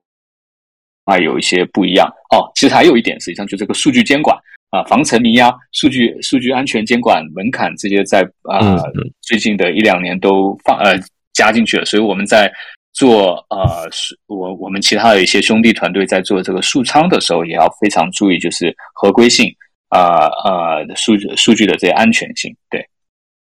明白明白。刚刚就你最后提到这点，是不是就是和 GDPR？呃的这个启用，包括在欧洲这些，就是数据安全这些，大家越来越重视这一系列，是不是呃都算是有关联？因为我其实呃对对，有关联啊，但国内的话，它会有更限明确的限制，比如说这个未成年人在呃周一到周五啊是是呃不能不能玩的嘛，只有周六周日的时候才能够玩，然后还有一些就是。啊，我们最近有出这种，比如说 ID 信息，就是这种保密信息，比如说你的手机号、号、你的身份证号，还有包括就是你的消费的这些原始记录，就是每一笔的消费的这个记录的这些信息是要进行相应的这种管理啊，不是随随便便所有的人都能够看到啊。那还有现在最近正在发的一些就是成长守护平台，就是让家长能够帮助呃，明白，成年人去去。这可能就是一些 中国特色的政策原因，对造成的影响。中国特色的一些一些监管制度啊，最近加起来，所以这方面就是底层的一些数仓这些的这个建设要更更合规一些了。明白明白。那那关于就是中美的这个也游戏行业引用数据科学的区别，呃，从美国这个角度来看的话，真你有什么想补充的吗？嗯。就我可能没有 Richard 能这么权威的回答这个问题，因为就是我没有回国做过这方面的就是比较啊。对我就可以从就是从在美国这边就稍微讲一下我们的大概发展吧。就是嗯，像 Richard 刚刚有提到，大概就是一开始也确实是从分析一开始进来做的，嗯。东西会比较单一一点，对吧？然后因为啊，一个游戏的整个这个开发研发，它其实是呃非常就是啊，designer 啊或者 artist 主导的，对吧？就是他们是非常有权威性的，就他们会啊进行游戏的设计啊，然后开发整个这个过程。那么在嗯数据科学就是兴起之前，他嗯就是是没有这个习惯，是说。啊，有任何 collaboration，就是说，嗯，我们用数据，比如说像 Richard 提到的平衡啊，或者是啊难度上的一些，甚至是一些设计啊 gear 上的一些调参，这些是没有，就是 data inform 是没有的。那么就是说，大概慢慢的会啊，就是当数据就是啊越来越成熟，然后这整个领域可能也越来越广为人知的时候，就啊。慢慢的开始融入到，就是说我们是进行一个合作这样子，就明白嗯，对对对，所以这是大概从分析那边，那么这个大概这边现在应该是就是做的都啊，至少就是嗯，我们公司里面是做的已经非常成熟了，就是这个基本上啊，data inform 这件事情是非常自然而然的事情了，那么。算法还是属于起步阶段，就包括像我之前有提到的，就是我们我们组的这些 reinforcement learning 啊，procedure content generation，所有这些东西，嗯，就是相比于数 data science 这个领域来讲是更新一点，所以现在还是处于就是更多让大家了解这个领域是做什么的，然后怎这个领域怎么样能够帮助游戏的开发和迭代。就是还属于啊比较早一点的阶段，所以就是很多时候，像 Richard 刚刚有提到，我们需要更多的是去让大家就是看到我们怎么样可以帮助啊游戏的开发，怎么样能够帮助游戏的测试啊，让他们慢慢的习惯，就是说这么一个 collaboration 这么一个过程吧，而不是就是独自的这么一个研发的过程，大概是这个样子。好的，好的，谢谢郑。对，总的来说，听上去其实就是可能。呃，根据这个一些正向的反馈，包括确实从数据呃引申出来的一些一些作用，或者说它确实起到了一些呃 positive impact。然后从之前呢，可能欧美这个呃 designer 主导，或者是 producer，或者是就是这个 game design 去来主导，变成了数据也可以起起到一些这个影响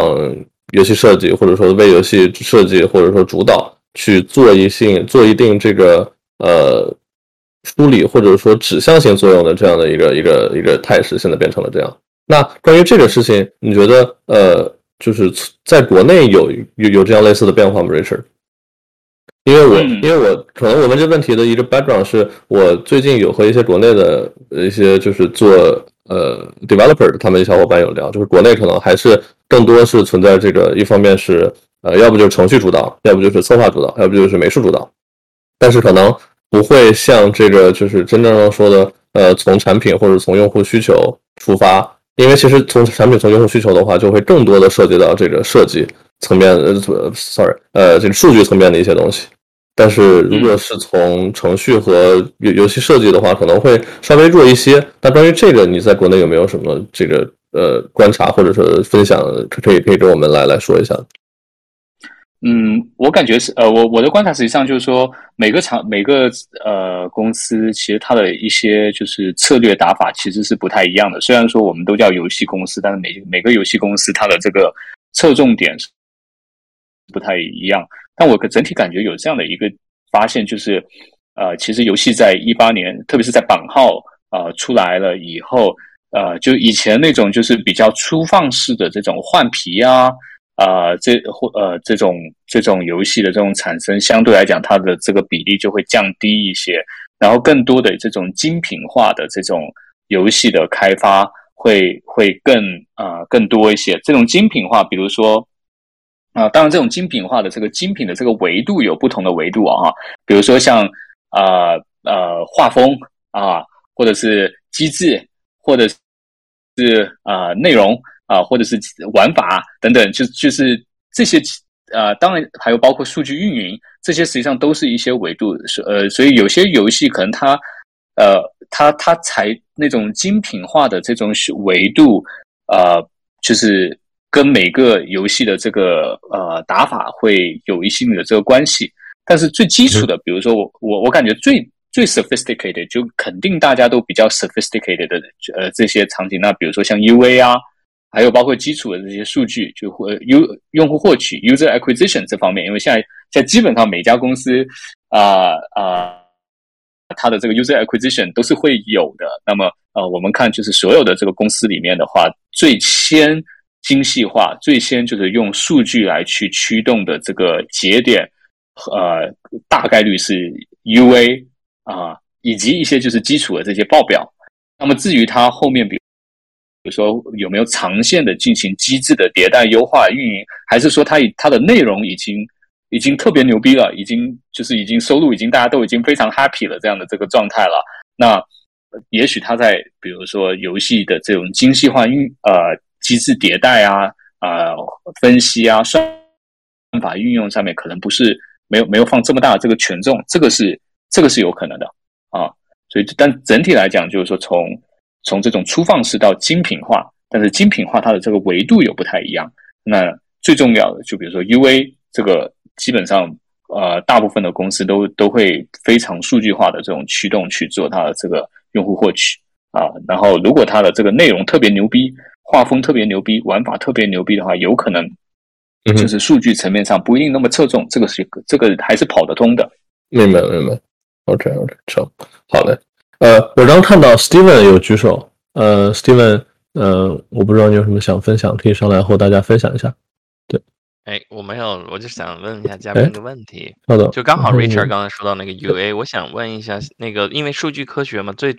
我觉得最最重要的可能是最早的数据获取。那现在 UA 的这些分析的数据是从平台上来的是比较是多呢，还是说从第三方机构来的比较多，还是你们自己啊 build 自己的这套啊 data warehouse？呃，哪个现在还是比较内容来源比较多一些？谢谢。哦，那这个我啊，我这边就是国内和国外的有一些区别。就我们刚才讲的，就国内的话它是自归因，国外的话是第三方归因。呃国外第三方归因的话，你把归因数据拿过来啊，它实际上解决了归因里面的大头的这个问题。那因为国内的这个自归因的话，我们都是要自己搭啊这个数据仓库 data warehouse。那还有一个就是说，还有一个点就是呃叫做 UA 的话，都是要知道它的这个 ROI 的 LTV ROI 的这个那 LTV ROI 这个是游戏内的数据。那这个游戏内的这个数据的话，那必须我们自己去采集，然后啊。搭自己的这个数场，当然我可能有一些第三方的这个服务，比如说你把这个数据给回传回去，人家可以帮你去汇报这个 LTV 啊，汇报你的这个 ROI 啊。但是呢，呃，我们这边的话还主要就是就是搭自己去搭啊，自己去计算，自己去搭这些 LTV、ROI，还有包括国内的这些归因场景的话，是要自己去算这些归因啊，这个都是我们自己的这个数仓去做的这个工作，对。国外的话，呃，差别就在于这个归因的这个数据的来源，归因的逻辑是谁去算。但是游戏自己的这个 LTV，游戏自己的这个 RY，我估计应该还是自己要去算的吧。这个不不能把这个东西给给给第三方去算，真那边你知道吗？那我想问一下，在那个哦，sorry，真。啊，是，我就是说，我就是说，跟 Richard Richard 说的是很像的，就是确实是你游戏自己的东西，游戏啊内部的数据肯定是自己算的，对对对。呃，那我想问一下，那第三方像 Sensor Tower 啊，什么 App Annie 啊，像这样的公司，他们就是那服务的是内容又属于哪一块呢？就是那如果你们都已经在内部有很多这些做了。呃，Sensor Tower 和 App Annie 的这个数据，它更像是一个市场的呃市场的这样的一个呃竞品状态，呃竞品跟踪，呃市场 landscape analysis 这样的一个数据，它它的力度是没它是没有办法给我们做我们自己的这个买量 LTV ROI 的这些分析的，它实际上是看比如说那那 Top Chart 对吧？比如说每个每个 category 的游戏的这个排名，以及它最近预估的一些收入的趋势。预估的一个 UA 的这个这个数量级啊是怎么样啊？以及它有些游戏在哪些地方有上线没上线啊？那当然还有一个叫什么 Game Refinery，那个最近也是我的老东家帮狗收购的。那他会去看一些，比如说啊，最近哪些游戏有一些更新，这些都是第三方。所以这些这三家的话都是给我们第三方的这些数据。他他他。它没有我们自己游戏内部用户的行为数据，对，明白了，明白。谢谢。就他们更 horizontal，你们就是等于在做自己的 vertical 这样子。对，而且他们的这个数据的话，比如说 App Annie，它很多的数据是估算的啊，因为现在就数据数据安全法这些在各个地区，欧洲 GDPR，我们国内的这个个保法等等这些都越来越多啊，其实很多的数据没办法精确的获到 App Annie 的很多数据都是不准的。明白，呃，谢谢你们的回答。我还有最后一个问题，就是，呃，我们现在数据科学的这些，或者是呃呃数据科学更多这些分析，有没有和这个运营的呃团队更呃合作的更多一些？啊，就是有没有这个趋势？就是呃，因为现在就等于每一个公司，它自己的一个游戏有一个游戏这个玩家的群体，他都想运营一个社区，这些社区里面就这种 community 的运营有没有？用到用你们的这些分析有没有帮助到他们很多？还是现在还并没有啊太多的合作？嗯嗯啊，这个是一个很好的这个问题啊，就是说 community 上面的这个运营，首先就是说 community 上面其实我我们这边的这个 community 的这个运营是客服团队去运营的。那我们看到了一些就是可以运营的一些方式，但是现在还没有去做。那我所以我可以我可以讲一些，就是我看到的一些 idea。啊，但是还没有去做的这些事情，比如说，呃，community 里面的话，呃，或者是说用户的这种运营吧，哈，就是比如说当大用户啊他流失了，那么以前呃就是客服啊，这呃，就是这种运营团队，他的这种做事方式是说，哎，那我们看一下，比如说谁谁最近让分析师去爬一爬这些运营的这些，呃呃，不不，让让分析师去爬一爬，比如说这个最近的这个流失的这些用户都有哪一些，然后我拿到这个列表，然后再去 reach out 去去运营，但这种是抓取式的这种运营情况，所以会出现就有些。大 R 离开了以后，然后游戏也不知道，客服也不知道这样的这个情况。那我们觉得更好的这种方式，实际上是让运营去配置一些规则，比如说，呃，当这个 R 大当一些大 R 用户流失了以后，然后每天就直把这个通知直接发给到我，然后我能够快速的去去那个叫做呃回应。那还有一些机会是，比如说像一种潜在的大 R 用户，比如说大 R，其实我们一般定义是说它终身付费是多少，或者是过去的一段时间的这个。付费额达到了多少的一个水平？那但是有一些用户他是潜在大，就是他短时间之内花了很多钱，但是呢，它的总付费额度总付费额度还没有达到那个大 R 的这个水平，我们规定的这个大 R 的这个水平。那么，如果我们能够更早的把，就是让客服去制定这样规则，比如说你在一天之内花了大于多少钱，我们就觉得你是一个潜在大 R，把这样的这种信息给它自动的去分析，呃，输。送到我们的这个叫做呃客服那边，也是可以进行更好的，就是帮助他去进行相应的这些运营。那当然还有你讲的，比如说像呃社群，那比如说呃有些大 R 对吧，在社群里面发了一些什么样的信息，还有大有些大 R 在榜单上面啊榜单上面，就其实其实这个榜单是非常重要。如果比如说呃每周榜对每周的每周的这个积分榜，每周的这个打分榜啊，它有一些波动。那现在的话，很多都是这种叫做客服去去去叫程序说，哎，你帮我看一下最近的这个榜单，它的这个排序，把这个就是这种抓取式的这种给它截下来，然后去看一下这个榜单的这个变化。那榜单其实它可能就 top ten 呢，但实际上，呃，很多的我们我们如果是千万级的这个用户的话，这个榜单其实要关注，比如 top 一百、top top 两百、top 三百。那呃，这种情况下我。我们其实也可以，就是这个我们还没有做，但我们想以后实际上有这样的这个呃机会是可以做。说随着榜单的这种变化，我们自动去 detect 一些这种在榜单上有巨大波动的一些一些用户，然后让呃我们的运营团队呃这种社区运营的这个团队来去更好的去服务呃呃去倾听他们的这个诉求。对，这些是我想到的。一些就是我们可以我们发现的一些这样的一些场景，但还没有做。对，嗯，谢谢。嗯，可以讲一下，就是对对，就是我们这边的话，嗯，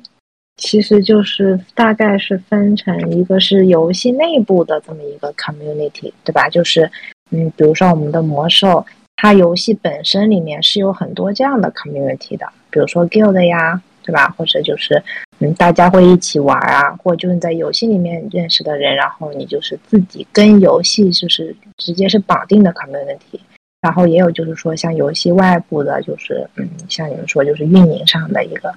嗯，就都有做吧。我们游戏内部会啊更早一点，因为我们的目标是希望嗯不要流失玩家，对吧？我们希望的是说玩家能够在这个游戏里面就是啊玩下去。那么像这种我们会在嗯，根据 community 里面来 detect 大户，那我们 detect 这个不是说就是说他花多少钱，而是他是不是一个团队的中心核心，他是不是一个 community 的 core player，就是说这个人，比如说他每天会带队，或者他每周会带他的团队去玩，这个人如果我们流失的话，那就不是流失一个人这么简单，对吧？你没有人带队了，可能这个 community 就散了。这些对我们来讲，就是说啊，在他们流失，就是我们不希望流失这些人，所以这是一个游戏内部的这么一个 community。然后至于游戏外部的 community，更多的就是说，嗯，像我们 Overwatch 呀这些，他们游戏内部的 community 是很小的，因为你每一次就是六个人、五个人去打这个游戏。那么像这些，我们更 focus 在嗯个人，比如说像我们有就是专门的部门是去做 toxicity 啊，就是说让游戏嗯不要太 toxic，就是啊，比如说对大家都比较友好的这么一个游戏状态，以这样子的方式是去留住我们的玩家啊，就是这样。明白，谢谢谢谢分享，谢谢 Albert。OK OK，好的好的，没事。呃呃，这个也谢谢 Steven 上来提问。嗯，我们其实聊了这么多，刚刚也聊了中美这个游戏行业对数据使用的这样的一个差距。呃呃，sorry，不是差距，是区别。那我其实想从另外一个角度去探讨一下这个问题，就是从这个呃游戏行业和别的行业这个维度来，我们可以聊一下，就是数据运用，包括数据收集这样的一些区别。因为我的理解，就这个呃，隔行如隔山，肯定还是有一些有一些不一样的。那关于这点，呃，两位有什么想分享的吗？呃，真或者是呃，要不还是真，我先来分享吧。真先说吧啊。嗯，好的，嗯。我觉得数据本身是非常不一样的，就是嗯，比如说在啊其他行业，他们是会更 target 他们自己的啊，就比较 target。我感觉就是，比如说你你这边做产品的行业，比如说卖产品的 Apple 啊这些，他们基本上就是看啊买卖数据对吧？怎么样啊他们的产品。那比如说像 network，比如说领英啊或者 Facebook 啊这些，他们做平台的，就是之前我跟 Richard 有聊过，他们可能就更多的是看 community 和 network 这么一个啊这样子。那像我们的话，广度会更广一些，因为第一就是说游戏的这个。啊，内容非常的不一样，就我们的每个游戏都非常的不一样，然后也有非常大的就是这么一个搭建世界平台的游戏，像魔兽这种，他们里面相当于就是嗯，也可以就是 用现在比较火的这种一个虚拟世界这么一个概念吧，就是说玩家他在里面整个参与，整个玩，然后他怎么玩这个，怎么在这边和他的朋友交流，包括 community，所有这些都会有设计。然后像我们的这个数据，基本上就是是游戏本身玩家跟游戏这么一个 interaction，对吧？当然也有就是像我刚刚之前有提过的炉石这种卡牌游戏，那么这个数据就是完全不一样，因为这是一个卡牌游戏，更多的是要看玩家怎么对战，对吧？他们怎么有自己的卡牌组合。你同时也有就是守望先锋这种是组对组的。那么这又是另外一个不同的 dynamic，对吧？就是说，感觉啊，我们的产品的丰富度会更高一些啊，然后等于我们的所有数据都是跟游戏的 design、游戏的这个玩法是息息相关的啊，这是我感觉比较大的一个区别吧。OK，OK，好的，谢谢真。那那 Richard，你有什么想分享的吗？嗯，我觉得这里我可以分享三点，然后第一点，呃，就前面的几点，我觉得跟呃，真讲的其实挺有共鸣的，就是游戏的这个场景的多样化啊，以及就是游戏每个游戏它的玩法都不一样，同时游戏的这个每个场景的这个心理是，就是激动的这个用户的心理是不一样。我感觉我我打了这么多年的这个呃，其实我之前没有玩游戏，在参加加入乐元素之前没有在玩游戏，后面四年的这个时间就猛打消消乐，然后我后面发现啊。就是这个对游用用户的这个心理学也也学到了非常多，他为什么喜欢，他为什么呃呃叫做啊会被会被这样的这个玩法给吸引，这方面就是是一个呃叫做呃非常就是感性加理性结合起来，运用场景又非常多非常广泛，而且数据量又特别多，基本上想分析什么都可以分析呃的这样的一个场景，呃这个运用场景广泛是非常好的。然后另外一个方，第二点的话，我觉得从用户运营这个视角来讲，其实游戏在很多场景下，它是，嗯，它是很多业务模式的更高级的这个层次。因为我们很多的，我们讲我们的游戏实际上从一开始就是在做 LTV 运营，呃，我们是增长增，我们是增加用户，我们运营的目标是为了增提高用户的这个 LTV。啊，它和现在电商做的这种私域流量运营的这个转换，其实本质上是同一回事。原来，比如说电商在亚马逊、在阿里巴巴上面去做这种叫做呃呃，我是说这种电商的这个 merchant 啊，这个商家他们在阿里巴巴和这个呃亚马逊上面卖东西的时候，每卖一个东西，他可能需要发花花花一份的这个广告的钱。它其实本质上是在一个流量运营的这种方式。那现在开始做这个。叫做私域流量的这个运营了以后呢，它实际上就把这个用户给引到自己的这个叫做呃小程序啊，或者是我们的这个自建站上面去啊，通过 CRM 的这个系统、marketing 的这些系统来去做，本质上是用一次 user acquisition 的这个钱然后去啊优化到一个呃用户，把提高用户的这个 LTV。那这个本来就是游戏在做的，游本和游戏其实本来游戏就是这么做的，所以我觉得其实游戏里面这种精细化的这种分析和场景，呃，对于其他的一些商家这种从流量运营到转到私域流运营这样的一个角度，实际上是维度是更高的。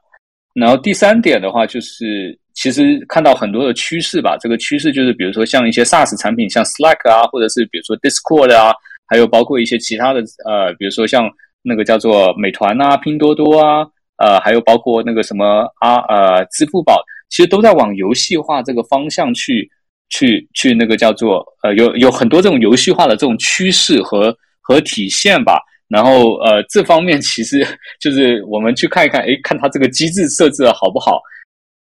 看它这个玩法好不好玩，它的这个 membership 的这个 level，比如说京东的这个 membership level 是不是呃够足够的这些吸引它的这些榜单是不是有足够的有效？我就感觉看在在做完这个游做的游戏以后，看这些 A P P，其实每个都在学着游戏这个方向去去提高用户的连。粘性提高用户的这个 LTV，所以这一块的话，其实还挺有挺有联系的，不是一个 就是哎呀，我们只做游戏 data science，其他的都很不一样这样的状态，是非常有相关性的这一个一个，而且非常有深度的一个一个一个数据科学应用的一个呃呃那个行业吧，啊，所以我们也欢迎更多的数据对数据有感兴趣的这个同学加入到游戏的这个分析呃数据科学这样的这个领域里面来。哎，那说到这儿，其实我知道，我有一些朋友，他们现在比如说是在这个互联网大厂，他们在做 DS，他们如果想转到游戏游戏厂的 DS 的话，需要做什么特别准备，或者说他们呃，两位会建议这些同学在什么方向去做一些呃补充啊，或者说去做一些准备？嗯。嗯，要不真先来，嗯，对，就是嗯，我觉得是看他们是想过来做哪一方面的吧，就是比如说。啊，如果是就是啊，分析师的话，他就是就像 Richard，嗯，之前有讲，就是跟产品要就是要非常的理解，也就是说，每一个就是比如说你是要做炉石的分析师啊，魔兽的分析师，那么对这一个游戏需要是要有一定了解的，要不然如果不了解这个游戏的机制，是没有办法好好的去挖掘这个 insights 啊，也没办法去给就是啊。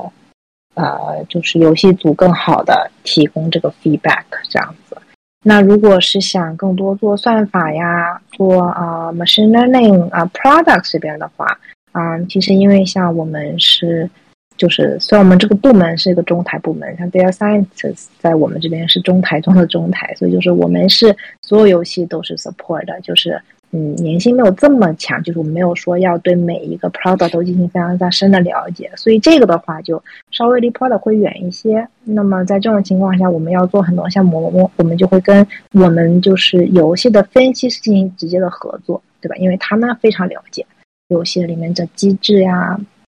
啊，以及改变呐，以及整个走向，啊，所以就如果是想过来做算法呀，做啊，就是啊，就是。比如说 reinforcement learning 啊，recommendation 啊，啊这些，我觉得就是对游戏感兴趣，并且你有就是相关跟算法相关背景知识，我觉得就是完全可以的。就是我们并没有要求，啊，就跟啊分析师不太一样。像做我来我们这边做 data science 是没有要求说你对我们的产品有多么多么深的了解。就是更多的就是说，嗯，过来我们这边做人，他们之所以来这个公司，是因为就是他相信他这个公司的整个 mission 啊，然后对这个公司的产品感兴趣。那么这样等于他们是在用数据做这些项目的时候，是他们自己心里喜欢做的事情，更多是这样，就并没有说一个要求吧，就没有，就是说很多大家过来这边做的是，他们有这个技术背景，同时他们希望。嗯，contribute to 就是嗯，我们的产品，我们的游戏是这样子的，这样子过来，这样。好的，好的，谢谢阿珍的分享。我们看一看阿瑞士有没有想补充的。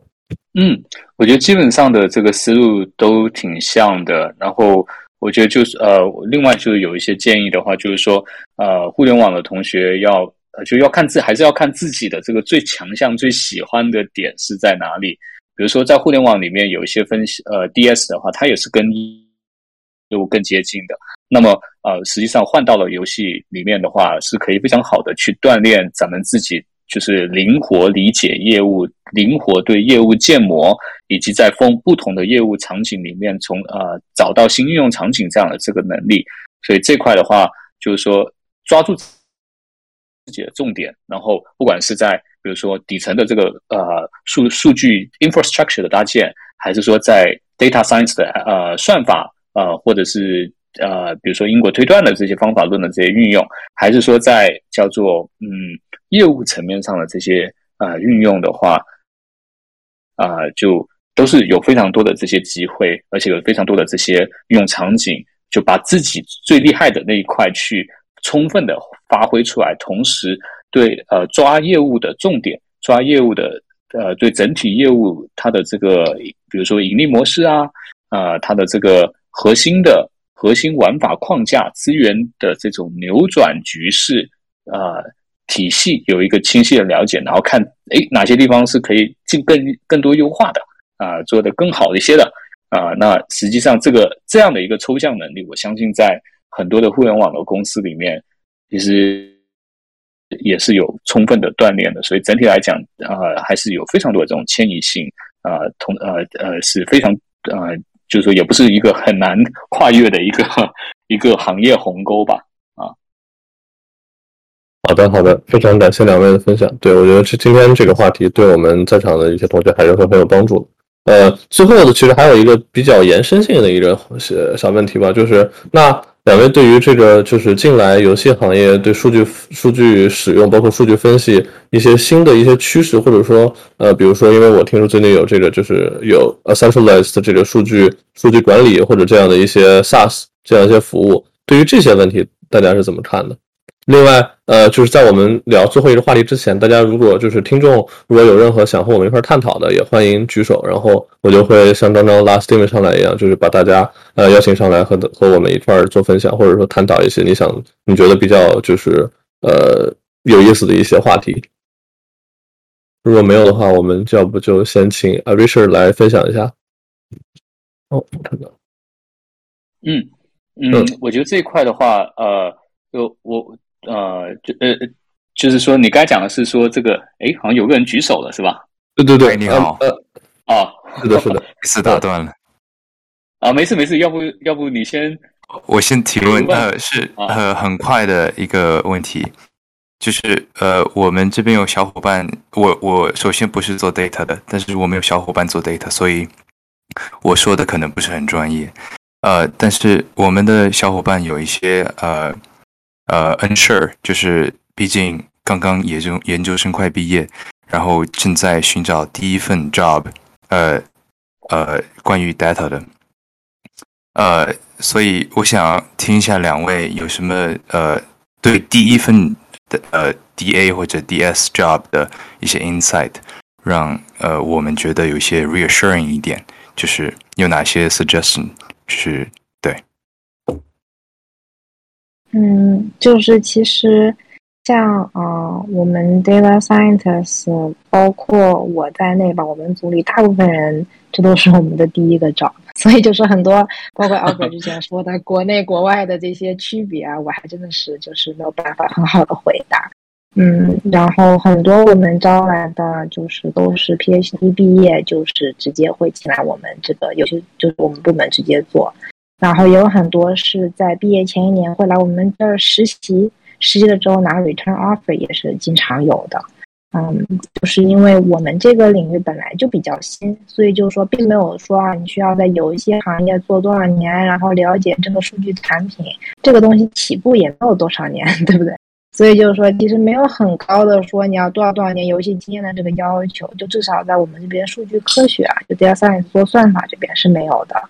那么做分析师，嗯，我之前有聊一下，就是说主要其实是对产品感兴趣以，及对产品的了解，因为分析师就需要跟产品就是相结合的比较多。嗯，那边的话可能更多的是一个 visualization、presentation 以及就是 stakeholder management 这么一个技能，就是这方面的要求会稍微多一点，因为你要直接跟很多游戏的进行这么一个游戏组进行交流，而且是不同的部门的人，对吧？设计师、artist。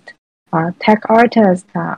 ，engineer 啊，然后 producer 就所有的一些不同的游戏整个发展过程中不同的做就是担任不同啊身份的人进行这么一个交流，所以就这方面会有一些些要求这样。啊，但是就是说，我们是非常欢迎应届毕业生过来，就是 apply 我们的职位的。然后我们也是有不同的 level，就是给不同的就是啊应届的人过来就是 apply。嗯，我注意的比较多一点的，就是说啊，一般像学校刚毕业的，他们其实在 technical 背景上是非常强的，因为就是因为像 computer science 啊这些领域，它就是进步的非常快。就包括像我们这样全职工作的时候，我们也是要非常努力才能跟上这个 时代的脚步。但是像很多 PhD program 出来或者研究生出来的，他们在学校里面，他们全职就是做的就是基本上是在前沿的东西，不仅仅是跟上，可能是处于在前面突破的，对吧？突破这个领域的就是科技背景非常强的人，所以我们是非常欢迎，嗯，就是啊，大家是就是过来给让我带给我们更多这种，嗯。就是 diversity，相当于就是包括就是科技上的一些啊进步上的一些冲击啊，其实我们是非常欢迎的。OK，呃，谢谢你的回答，呃，很很 reassuring，Thank you so much。对我这边也可以补充一下，就是说，其实非常多的呃，我我有换过几份工作哈，我觉得整体来讲就是。呃，我的建议就是说，对，呃，第一份工作的话，要找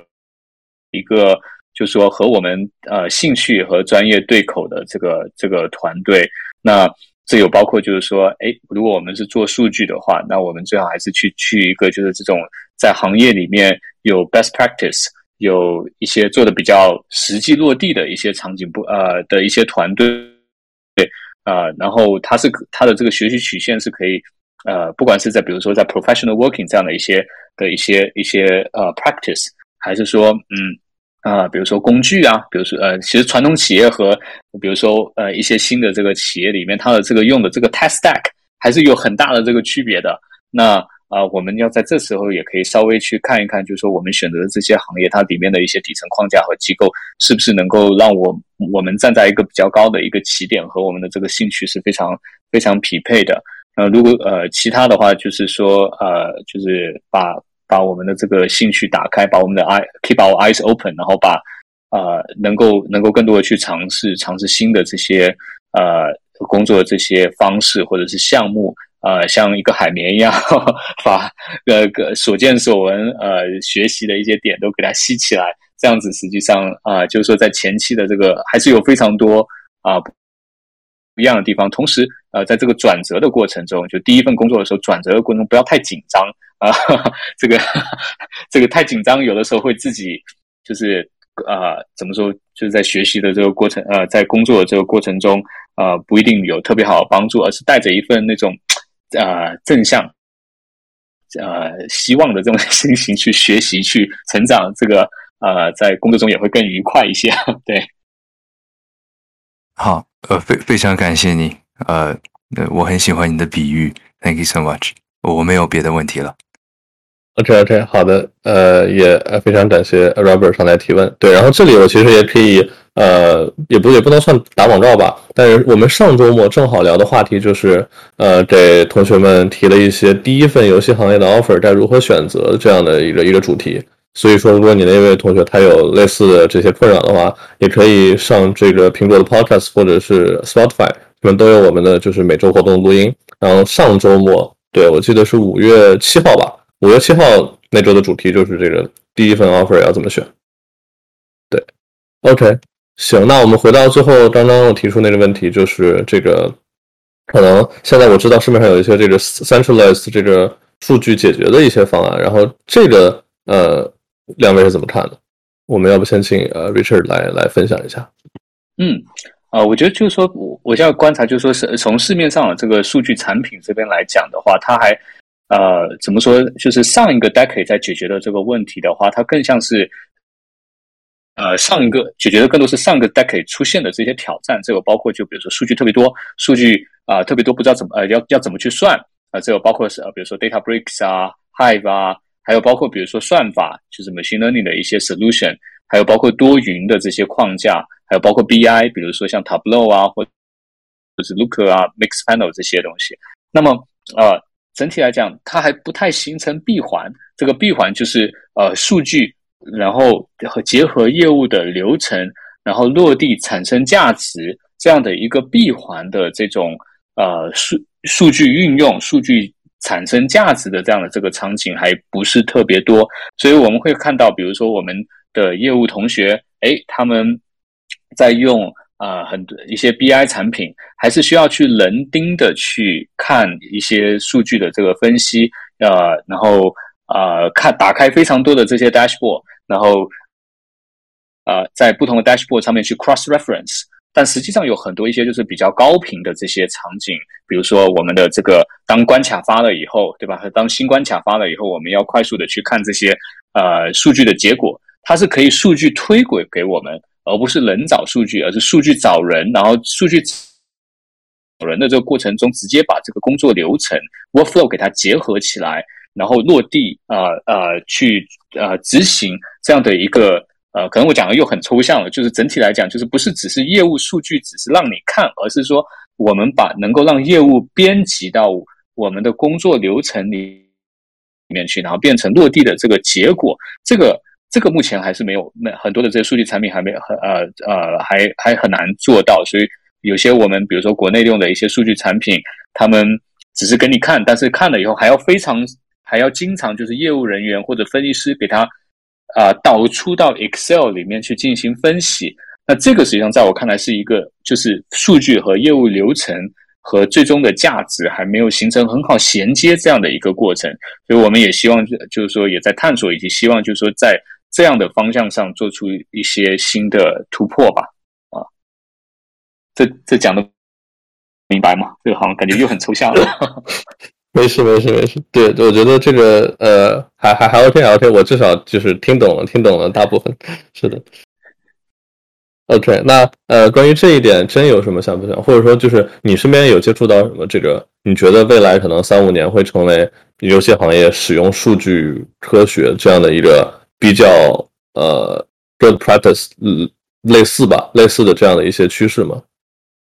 嗯，我注意到这边的话，就是很多啊，machine learning 的平台是很多，就是在建，就是很多第三方在建。嗯，反而像我这边就是感觉，嗯，从就是其实一直都是有这么一个讨论，就是我们需要一个新的产品，我们需要一个新的服务，我们是在内部自己搭建呢，还是是去？第三方，对吧？就是永远都是有这么一个讨论在进行的，因为总是有 pros and cons。那么会根据这个产品自身的需求，因为有些就是，嗯，有些可能就是 service 它会比较 generalize 一点，就是你不需要说内部花人力物力去建这么一个 service，因为外面的 service 其实完全是可用的。虽然它可能和我们的产品会比较 distance 一点，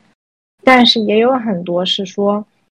嗯。这个是我们是非常 tailor to 这个公司游戏的运营啊、策划呀，就是是非常 specific 的这种东西，就很难是在外面找到嗯已经搭建好的 service 来给我们用。所以这种东西就是说是值得，也是必须是要在内部进行这么一个啊搭建的。嗯，但是就是嗯，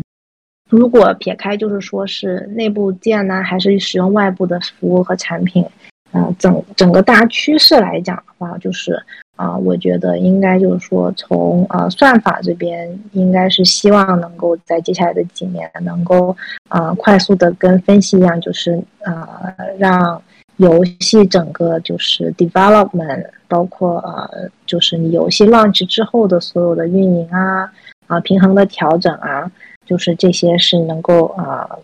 变成更核心的一部分吧，因为就是其实，因为就像之前说的，起步比较早，然后大家也没有很习惯这么一个合作和呃，就是用数据或者用机器学习的一些嗯 technology 来辅助这个过程是没有很习惯，所以我就希望应该是接下来的几年，就是这个慢慢会变成一个比较核心的部分，因为就是我们也现在非常能够看很快的就看到说。嗯，当我们做一个 POC，或者当我们就是呃做了一个 product 给一个游戏组用了之后，马上这个效益是非常明显的，对吧？就是比如说迭代的更快啊，或者就是说啊对 artist designer 的啊 tech artist 的帮助啊是非常大的。然后一个游戏要是 adopt 了，马上很多游戏会跟上来，是需要想要同样的服务、同样的产品，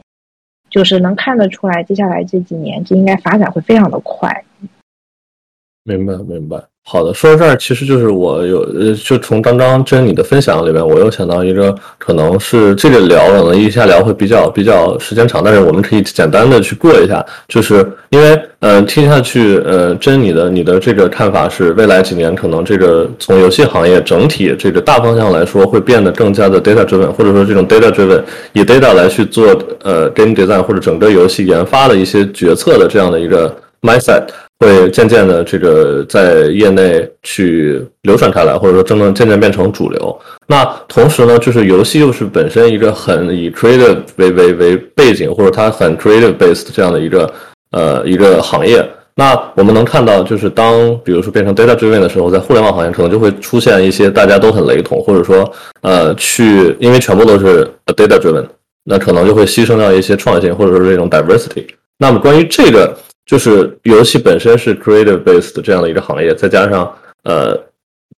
呃这个 data driven mindset 可能又会最后会让整个行业变得一些有一些趋同。关于这两个的这个 conflict，你们你们是有什么你们有什么想法吗？或者你们觉得这算是一个 conflict 吗？或者这种 conflict 是会在之后有有办法去消除？啊，我可以补充一点，就是可能我之前说的不是很清楚，就是像。啊，我们现在呃，也可能因为我讲的太抽象了，没有给实际的例子。就是嗯，就是比如说像，我觉得 AI 这个例子就很好，对吧？比如说你一个游戏到了后期，你进行 testing，对吧？你确保游戏没有 bug，这个其实里面并没有很多 creative 的这么一个嗯呃元素在里面吧？是的，其实像这一些方面，包括嗯，其实就是。真正是啊，进到游戏开发，你会发现游戏开发里面也有很多类似这种不 creative 的 process，是嗯，我们的游戏开发者他们必须要做，因为这只能人工能做，但是呢，并没有真正很好的利用到他们的 creativity 或者他们的背景或他们的 mindset，就是其实是有很大一部分是这样的。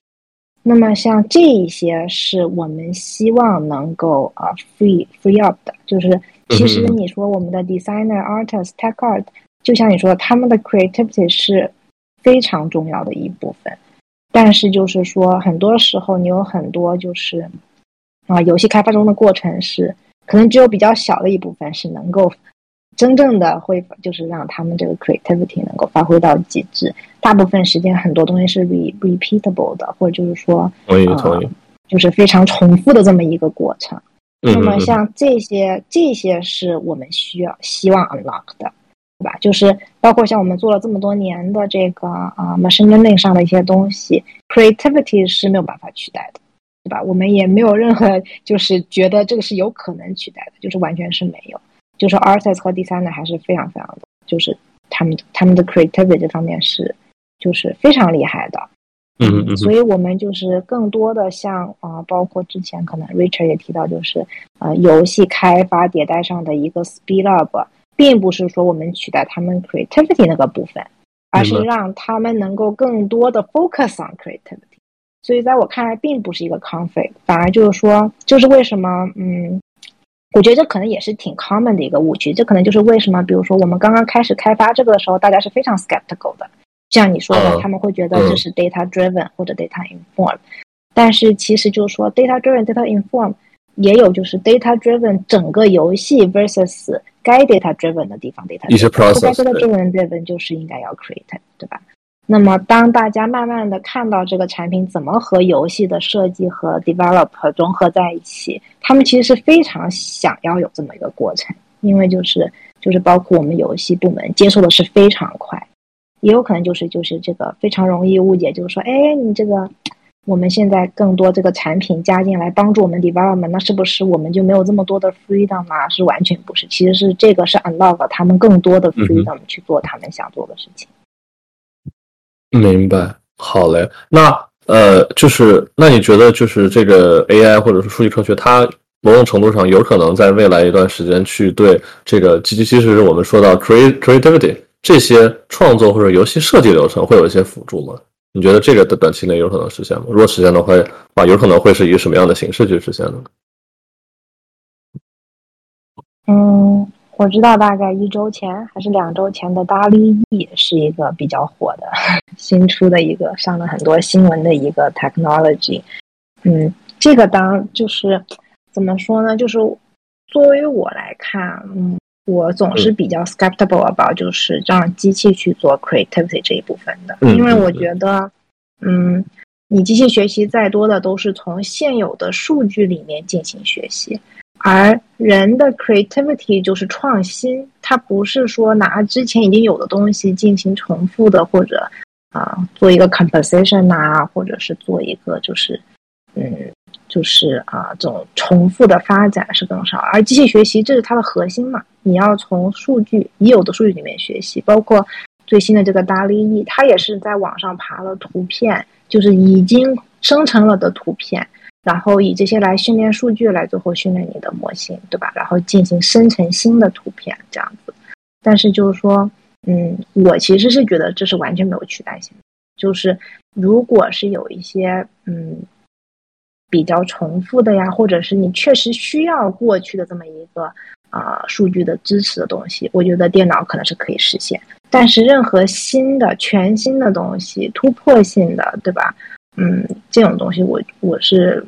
比较 skeptical。而且还有一个东西也是大家现在讨论的比较热的，就是关于就围绕这个新的这个技术，就是说它的 bias 其实很强的。因为当你做大数据的时候，嗯，bias 就永远就是一个很大的问题，而且，嗯，据我所知啊，当然我可能比较 ignorance，就是据我所知还是没有很好的解决方式的。所以我觉得用数据科学或者机器学习来代替 creativity 这个事还是太早了。就是我觉得我并没有看到说接下来几年能够非常好的做这件事情，这是我我自己片面的理解。明白，明白，好的。那关于这个 a r i c h a r 有什么想补充的吗？对，我觉得这个呃呃和真这边的话也有很多呃共鸣的点。本身就是数据这个东西，就是已经如果它已经变成数据，它实际上是一个滞后的这样的一个过程，因为它已经发生了，然后被被被数据给记录下来。比如说，不管是拍个照啊，或者是呃 log 一个，比如说用户的这个行为，它实际上是已经发生的这个事情。然后创意这个。东西实际上它是呃在在突破我们能够看到的这个 frontier 的的这个这个前沿，所以我会选觉得如果我们做一个比喻，就是说我如果我们的这个这个想象成一棵树，它的树根或者是我们的这个枝叶在往外去增生长的话，那我们创业创意这个事情，它是这个。往外去生长的这些呃根须或者是这个叶子，然后我们这个数据带来的这些能力，实际上是很多是巩固啊，让让这个往外生生的更快，或者生的更更那个叫做呃广泛一些。那我们像刚才真举到的一些例子，我们我们实际中也有这样的这个例子，就是比如说嗯。我们做实验平台，从原来呃的这个数，就是有一个数量级的这种呃产品功能的这个迭代，实际上是让业务更快的去尝试新的这些创意，并且能够更快速的去得到验证。所以这个是在我看来，实际上它是一个巩固的这个过程。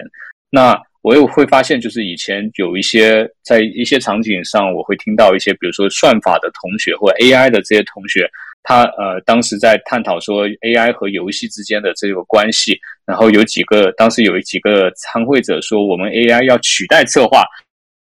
我觉得这个是这个出发点其实就已经很有问题了，因为呃，当这个 AI 要取代策划的时候，那个策划根本都不会用你的这个 这个工具和产品，而是我我我在过去我我觉得我们过过去的几年的这个经验，就是要顺势而为，就是把把把策划这些就是 uncreated。这个 component，像曾刚才说的这个 uncreated 的这个 component，比较 laborious 的一些 component，给它给它给它提效，自动化提提效，然后让他们能够做他们更能够更擅长、更更能够发挥的一些创意的这个事情，达到两方的这种共赢。这个实际上是一个呃叫做呃呃，就是能够能够我们是能够形成这样一个共赢的一个正向的循环。对，好的好的，呃，非常感谢两位对最后这个问题的这个这个分享。其实我觉得我我和我和我和两位的这这个观点大概是一致的，就是我也觉得可能这种很多创这种创造性质的东西很难真的用 AI 去去去完成。但是我 I I just we just never know，and 就是可能很难去去真的现在去下一个结论嘛。但是呃，OK 还是还是非常感谢呃两位嘉宾今天给我们做的所有的分享。然后我个人反正至少很受益良多。然后我也希望所有。我们今天来参加夜话的听众，能从这个大家的呃瑞舍和和真两位分享当中学到很多这个游戏行业数据科学一呃一类的这些最新的趋势，包括如果你想加入的话，需要做哪些准备？呃，我看大家似乎没有什么新的问题，然后我们现在也不早，也已经两个小时了。对，那我们今天要不就先到这儿，或者串串好嘞，好，对，非常感谢 Albert 的组织。嗯，没事没事，对，然后或者或者看看，对真和 Richard，你们还有没有什么想补充的？如果没有的话，我们就可以先到这里了。啊，我因为我们呃，就游戏和数据里面还是一个非常快速发展，有很多新鲜的这些场景，希望大家呃，在不管是现在做游戏还是在做数据分析，都可以。呃，更多的去尝试数据在游戏里面的一些运用和发挥，我们也希望，就是说，我们这只是一个抛砖引玉的这个过程，能够在过去接下来的几年里面呢，我我时间里面，我们能看到更多更丰富的这种呃更有创意的这些数据运用的这个场景和和实践吧。嗯嗯，好的好的，行，那再次感谢两位嘉宾的这个今天晚上的分享。呃，然后也谢谢各位同学晚上周六晚上来参加我们的夜话。对我们之后也会把这次活动的这个录音上传到 Podcast 上。那我们今天就先到这里，大家晚安。